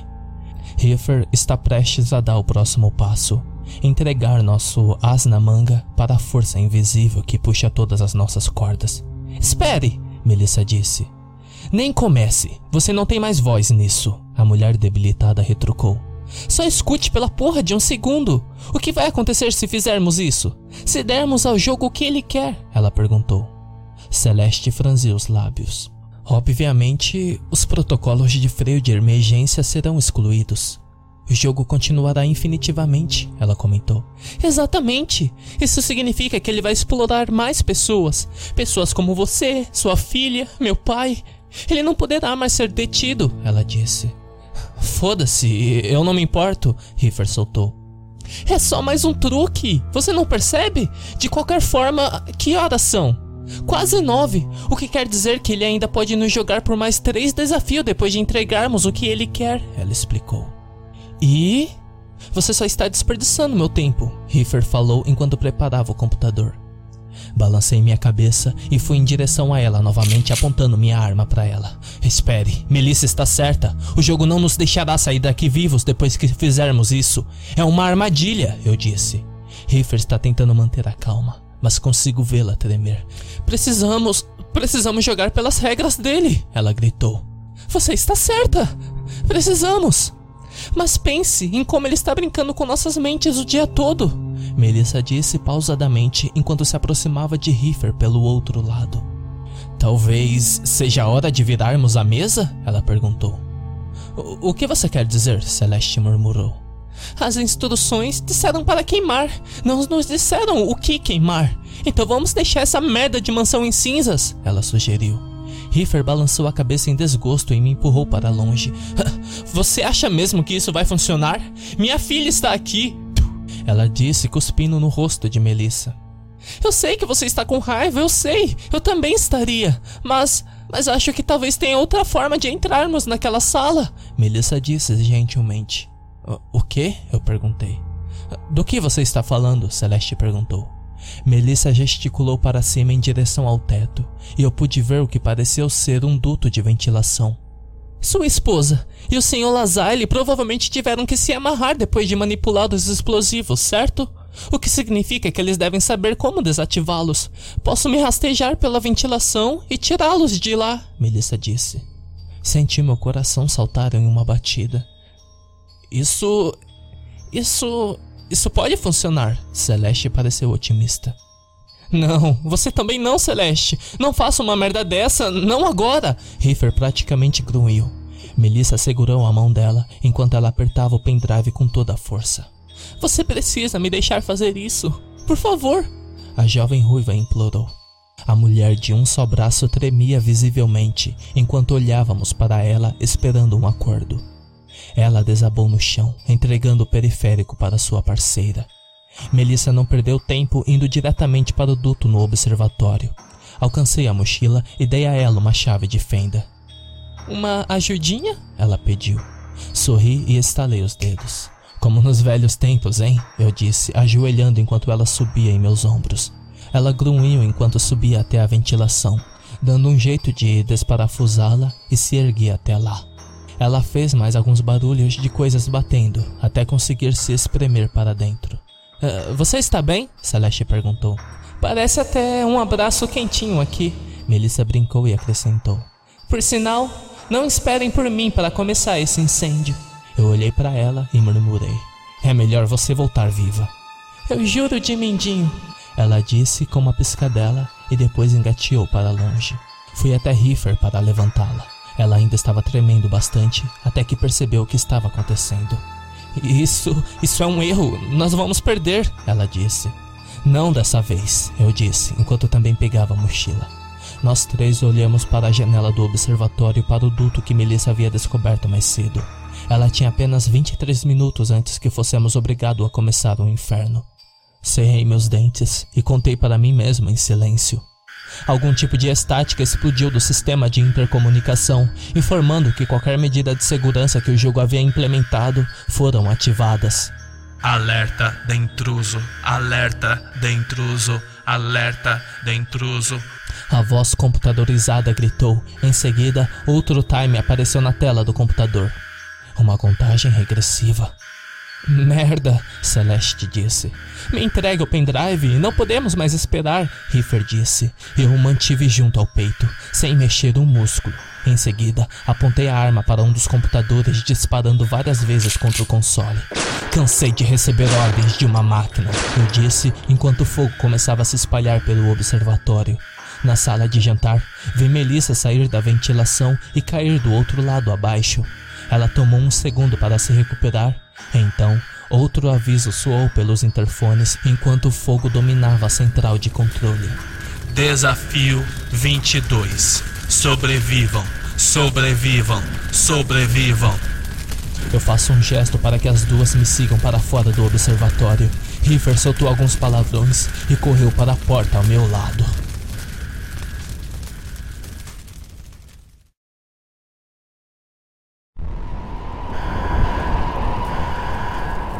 Em algum lugar abaixo de nós, ouvi uma das explosões dispararem e gritei em frustração. Imaginei meu garotinho sendo engolido pela explosão como pobre homem na praia fora. Mas continuei. Empurrei as barricadas da porta que levava à sala de jantar, desesperado para encontrar uma maneira de quebrá-las. Celeste e Riffer estavam ao meu lado, tentando arrebentar a porta com tudo que nos restava. Outra explosão fez-se soar e eu esmurrei a porta, tentando chamar a atenção de Melissa. Melissa, estamos aqui! Você consegue nos ouvir? Estão todos bem? Celeste gritou. Ouvi a tosse do outro lado, então uma leve batida atravessou a porta. Estou ouvindo. O Sr. Lazali e sua esposa estão conscientes. Michael foi atingido pela explosão, mas vai ficar bem, disse a ruiva. Consegue ver alguma forma de sair daí? Estamos tentando desse lado, Riffer falou. Eu acho que sim, mas é arriscado, mas caralho, o que não é? Melissa gritou de volta. Queria perguntá-la qual era o plano, mas seus passos se afastaram. Então, o teto da sala que estávamos desabou. Celeste e Riffer mal conseguiam desviar da chuva de chamas que se espalhavam. Consigo ouvir a voz artificial declarando mais e mais ameaças contra nós pelos interfones da mansão. Oh, cala a boca, porra! Riffer gritou enquanto nos afastamos da porta ainda imóvel. O que aconteceu em seguida não passa de um borrão. Outra explosão fez tremer a mansão, ativada pela inteligência artificial. A porta explodiu e eu caí com o ar sendo arrancado de meus pulmões. Estava muito escuro. Ouvi gritos daqueles ao meu redor e percebi que as chamas continuavam a crescer. O jogo não deixaria que terminássemos esse turno, mesmo se quiséssemos. Senti mãos me segurarem, gritos incoerentes. Meu corpo parecia perder o tato conforme fui retirado daquela confusão. A mansão continuou despedaçando e nosso grupo correu para o quintal à frente. Colapsei no gramado, minha visão ainda turva, quando tentei ver ao meu redor. Vi minha esposa. Meu filho não se movia. Forcei-me a levantar e corri até eles. Mercy soluçava histérica enquanto tentava fazê-lo respirar. Eu. Eu não sei o que está acontecendo, Daniel! Ela disse desesperada. Olhei para seu pálido rosto e chequei sua pulsação. Ele mal estava vivo. Riffer e Celeste estavam por perto também, agarradas uma à outra e a filha. O Sr. Lazalier também estava lá, inconsciente e com graves queimaduras, mas definitivamente sobrevivendo ao desafio. Então, percebo quem está faltando e olho para o inferno em chamas. Melissa!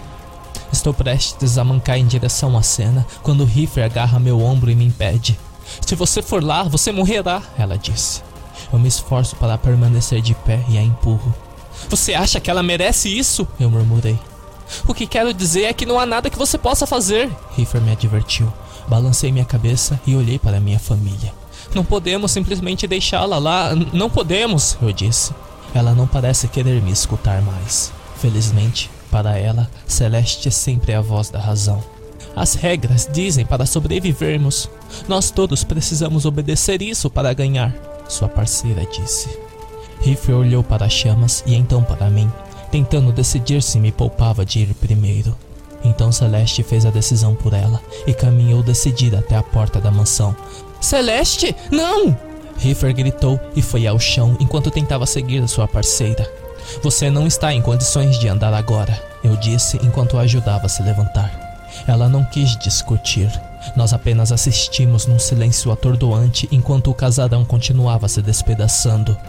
Mordo minhas unhas, observando as crescentes explosões. Cada segundo que passa diminui minha confiança na nossa vitória. A entrada se desfez em outra explosão e Riffer continuou xingando. Lá estão elas! Riffer gritou enquanto olhava para a janela superior. Vi Celeste e Melissa irem até uma das janelas quebradas e saltarem.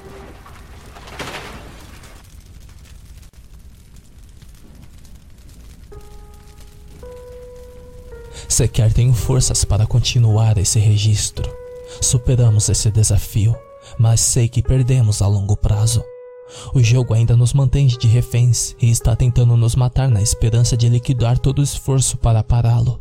E agora conseguiu tomar mais duas vidas no processo. Melissa partiu primeiro, uma morte rápida e sem muita dor. Ela sorriu quase aliviada quando sentiu o corpo ficar dormente, mas pude ver o terror agarrado ao seu rosto. O salto provavelmente rompeu sua espinha, como aconteceu com Wayne perto do rio.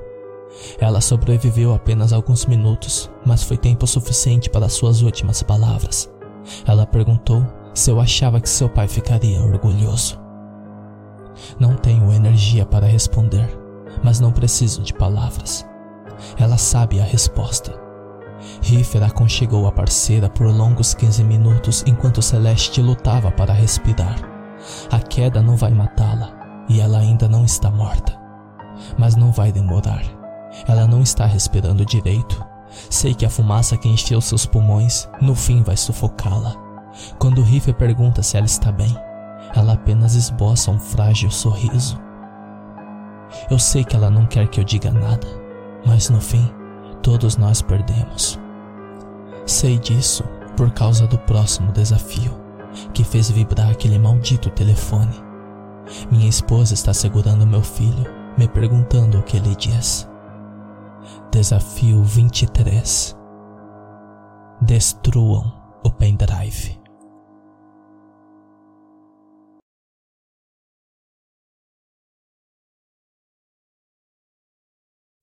Celeste, leve Glória e vá até um dos nossos pontos de encontro. Eu encontrarei vocês lá. Riffer disse enquanto encarávamos a atual situação. Sua parceira tossiu e acenou com a cabeça, pegando sua filha adotiva indo em direção à floresta. Daniel, o que está acontecendo? Mercy me perguntou. Antes que eu pudesse responder, ouvi o Sr. Lazalier acordar. O sacudi para que ele recobrasse a consciência. O, o que? O que aconteceu? Ele olhou para Riffer. Senhorita Bradley, você conseguiu? Ele disse. Não graças a você, ela respondeu cuspindo no chão. Olha, podemos resolver isso mais tarde. Agora precisamos de ideias. Sr. Lazalier, Simon, nós ainda estamos com um pendrive. Existe alguma maneira de enviarmos isso para a inteligência artificial do jogo? Eu perguntei. Ele toma um momento para se orientar e olha para a mansão. Vocês. Vocês estão com ele? Ele perguntou e em seguida gesticulou para que eu lhe entregasse. Estava prestes a fazer quando Riffer me empurrou para longe. Não faremos nada até que você responda a pergunta. Dá para desligar o jogo ou não? Ela perguntou. Ele olhou em volta e acenou com a cabeça enquanto enfiava a mão no bolso para tirar um celular. Ah, tem um bunker aqui perto.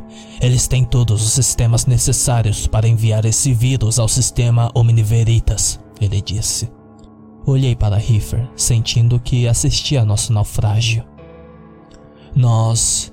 Nós destruímos esse bunker cerca de seis horas atrás, eu disse exausto. Sr. Lazalier começou a discar o número, mas Riffer interveio murmurando: Espere um segundo. Como podemos sequer confiar em você? Para quem você está ligando? Minha equipe, qualquer um além de você que esteja vivo. Eles também foram forçados a julgar, mas tomei providências para que, se alguém chegasse tão longe, fosse possível contatá-los. Conseguiremos um jeito de sair daqui. Lasalle explicou enquanto fazia a ligação. Isso não parece certo, Riffer disse quando se virou para mim. Não há mais ninguém vivo. Josh e os outros se foram, senhor, eu disse. Como se fosse para provar que eu estava errado, um helicóptero preto surgiu ao sul no horizonte. Olhei para o céu sombrio enquanto ele se aproximava, me perguntando como aquilo era possível. Então, ouvi o suave som de gatilho de uma arma e vi Lazare mirando em nós. Eles levarão sua família em segurança. Depois poderemos ir para outro local seguro, ele disse. O helicóptero aterrissou e vários homens armados saíram correndo, todos uniformizados. Abracei minha família e tentei manter em mente que isso era o certo a fazer. Simon, o, o que você está fazendo? Ela perguntou. O mesmo que fiz quando contratei aqueles idiotas para fazerem isso, ele disse, apontando para o pendrive. O jogo está sempre dez passos à frente de todos nós, porque foi assim que eu projetei. Contratei homens desesperados para fazerem coisas desesperadas. Tudo para conseguir isso, ele riu. O jogo precisa vencer. Ele sempre vence, ele gritou. Agora me entreguem esse pendrive, acrescentou friamente, apontando a arma diretamente para o coração dela. Entregue, eu digo a ela. Riffer jogou o pendrive para o homem louco e ele riu. Eu vejo vocês em breve. Eu disse à minha família. Michael soluçou. Ele não queria ser levado novamente, mas eu não tive escolha. Eles levaram Mercy e Michael embora enquanto Riffer olhava fixamente para o homem que havia orquestrado tudo isso. Ele passou o pendrive para o piloto do helicóptero e nós assistimos indefeso enquanto nossas últimas chances de escapar com tudo isso voava para longe. Não acredito que eu já quis parar o jogo. Claro, encontramos alguns obstáculos ao longo do caminho. Mas, meu Deus, isso acabou melhor do que eu esperava. Ele disse, assistindo a aeronave sumir no horizonte. Você é louco, eu disse. Não, senhor Stratton. Sou um homem de negócios inteligente. Algo tão grande vale muito dinheiro, mais do que qualquer prêmio supérfluo que minha empresa poderia ter oferecido aos concorrentes disse ele enquanto começava a falar descontroladamente. Pense nas diversas maneiras que isso pode ser explorado. Companhias pagariam absurdos para ter esse nível de inteligência artificial. As aplicações são ilimitadas. Poderíamos monitorar o mercado de ações, criar sistemas de segurança de ponta, armamento militar. Ele começou a se mover ao redor do gramado, gesticulando freneticamente enquanto continuava. Percebi tudo isso quando vi até onde minha inteligência artificial estava disposto a ir para ganhar. O jogo manipulou todos nós apenas para garantir a própria sobrevivência. E agora eu entendo que eu manipulei você e sua equipe para providenciarem esse freio de emergência. Posso usá-lo como moeda de troca e barganha definitiva, e o jogo me obedecerá agora. Ele me olhava nos olhos como se me possuísse. Eu posso controlar Deus. Nós dois ficamos lá ouvindo o discurso insano. Eram palavras incompreensíveis. Ah, você é um maluco, é um idiota, Riffer gritou com raiva. Você não pode controlá-lo, merda. Você ainda não entendeu? O jogo está fazendo exatamente a mesma coisa que fez com a gente o tempo todo. Está fazendo você de besta, ela resmungou. Não, senhorita Bradley. Vocês foram os tolos. Você, Jack, Lionel, Wayne, todos que tentaram impedir a evolução dele. Lazalier argumentou. Nada pode impedir que isso aconteça. Olhei para cima, em choque, quando o céu de repente pareceu mais escuro. Corri em direção a Lazali e ele me atingiu no peito quando o derrubei. Comecei a socá-lo de novo e de novo até que ele ficasse inconsciente, ignorando a dor que eu estava sentindo. Daniel! Riffer disse atrás de mim enquanto eu ainda continuava agredindo. Ela me afastou do seu corpo ferido e murmurou: É tarde demais. Acabou. O jogo venceu. Não, merda, não! Eu gritei, olhando para baixo e vendo o telefone danificado. Ela se aproximou de Lazalier, checando sua pulsação enquanto pegava a arma de sua mão. O homem despertou alguns momentos depois, rindo, até que Riffer descarregou a arma em seu crânio. O silêncio cortante se torna notável e nós estamos sozinhos ali. Olho para o celular e vejo a mensagem final aparecer na tela.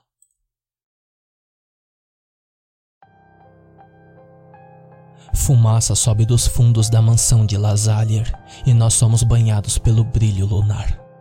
Riffer se abaixa lentamente e pega o telefone. Riffer, olhe para mim. O que quer que esteja aí, você não precisa mais obedecer. Aperto meu peito, onde a bala atravessou meu corpo. Ela virou para mim, prendendo a respiração enquanto encarava o telefone. Nada aconteceu nesse longo segundo. Leio a mensagem. Desafio 24. Um vencedor. Antes que eu pudesse fazer qualquer coisa, a mulher de apenas um braço aponta a arma que pegou do cadáver de Lazalier diretamente para mim. Eu te disse que não funcionaria assim, ela murmurou. Assim como todos esses malditos registros nas quais você está desperdiçando o dia. Ninguém se importa, Daniel. O jogo não vai parar. Nunca vai parar, droga! Ela gritou. Riffer, pelo amor de Deus, me escute só uma vez, eu implorei, levantando minhas mãos defensivamente enquanto gesticulava em direção às chamas. Lazalier se foi, porra! Todo mundo se foi, exceto por você e exceto por mim e. e. Eu disse, lutando contra as minhas lágrimas que se formavam. Nossas famílias, sua própria filha, eles estão seguros. Todos poderemos ir para casa, eu disse a ela. Não, não até que o jogo acabe. É isso que vai acontecer quando você estiver fora do caminho, ela disse. E então o que? Você vai simplesmente sair andando disso tudo? Você sabe que não será tão fácil. O freio de emergência já era.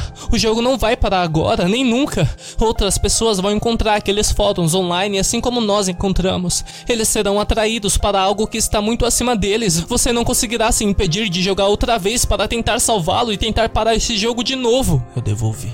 Eu não me importo com eles, ela argumentou. E quando você arriscou tudo para salvar o Wayne quando ele teve aquela crise de alergia? Ou quando você não parou Celeste enquanto ela derramava aqueles homens da árvore? Você pode tentar esconder, mas eu sei que debaixo disso tudo você tem um coração. Eu insisti. Vejo suas mãos tremerem. Ela começou a hesitar agora, realizando o sentido de minhas palavras. É só outro jogo mental. Ele está fazendo a mesma coisa que fez sempre. A porra nunca acaba, nunca. Mas eu vou encerrar isso.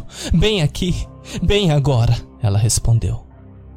Ela recarregou a arma e murmurou: Desculpe, eu vou cuidar bem da sua família.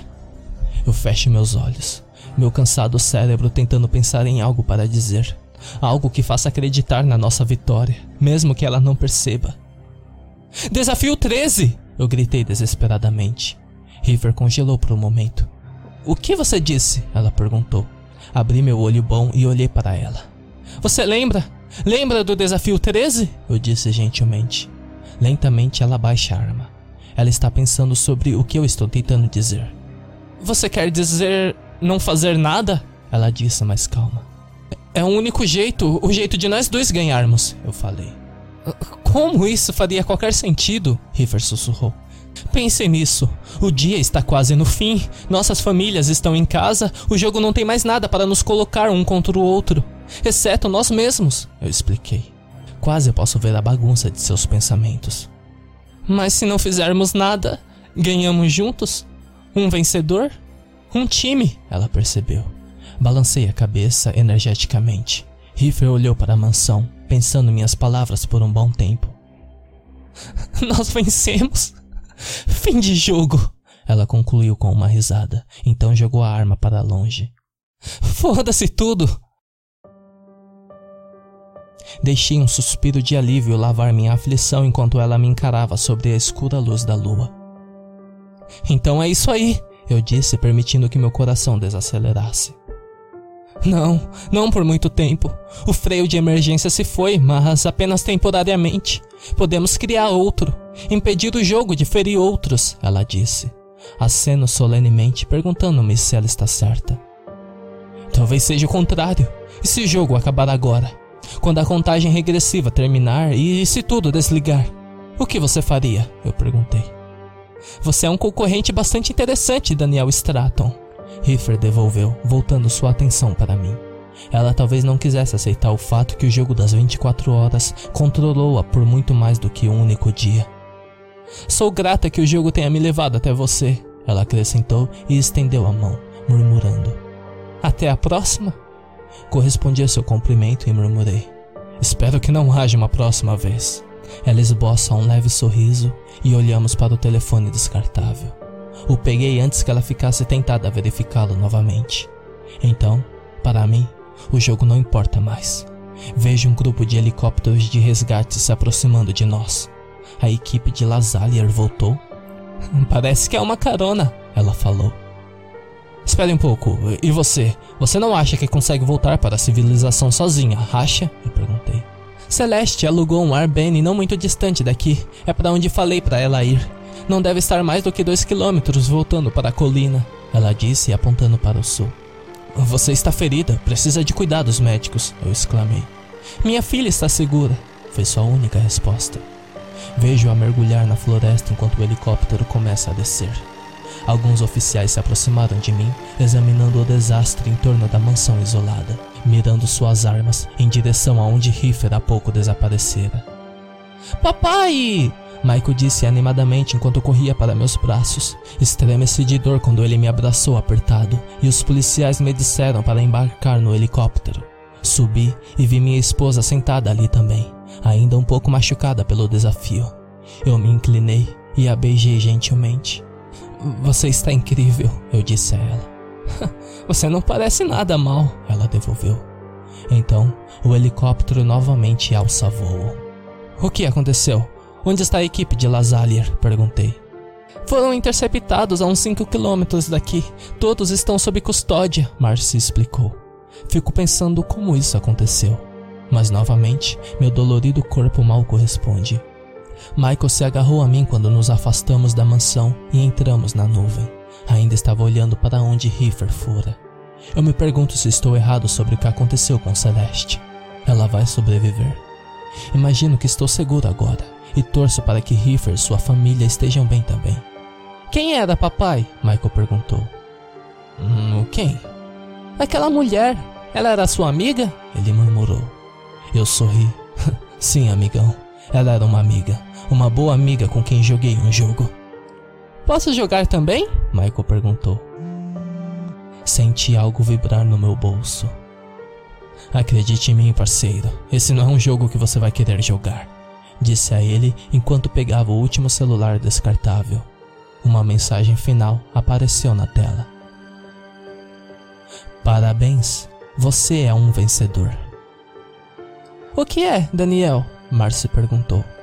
Pensei no que Riffer disse, que o jogo não estaria realmente acabado. Foi o jogo que nos salvou, no fim, parando o pessoal de Lazalier. A imagem ficou preta na tela quando encarei a tela vazia. Acabou? Olhei em direção para minha família, para o rosto sorridente do meu filho. Eu sabia a resposta. Joguei o telefone do helicóptero e disse: Não importa mais, vamos para casa. Foi um longo dia.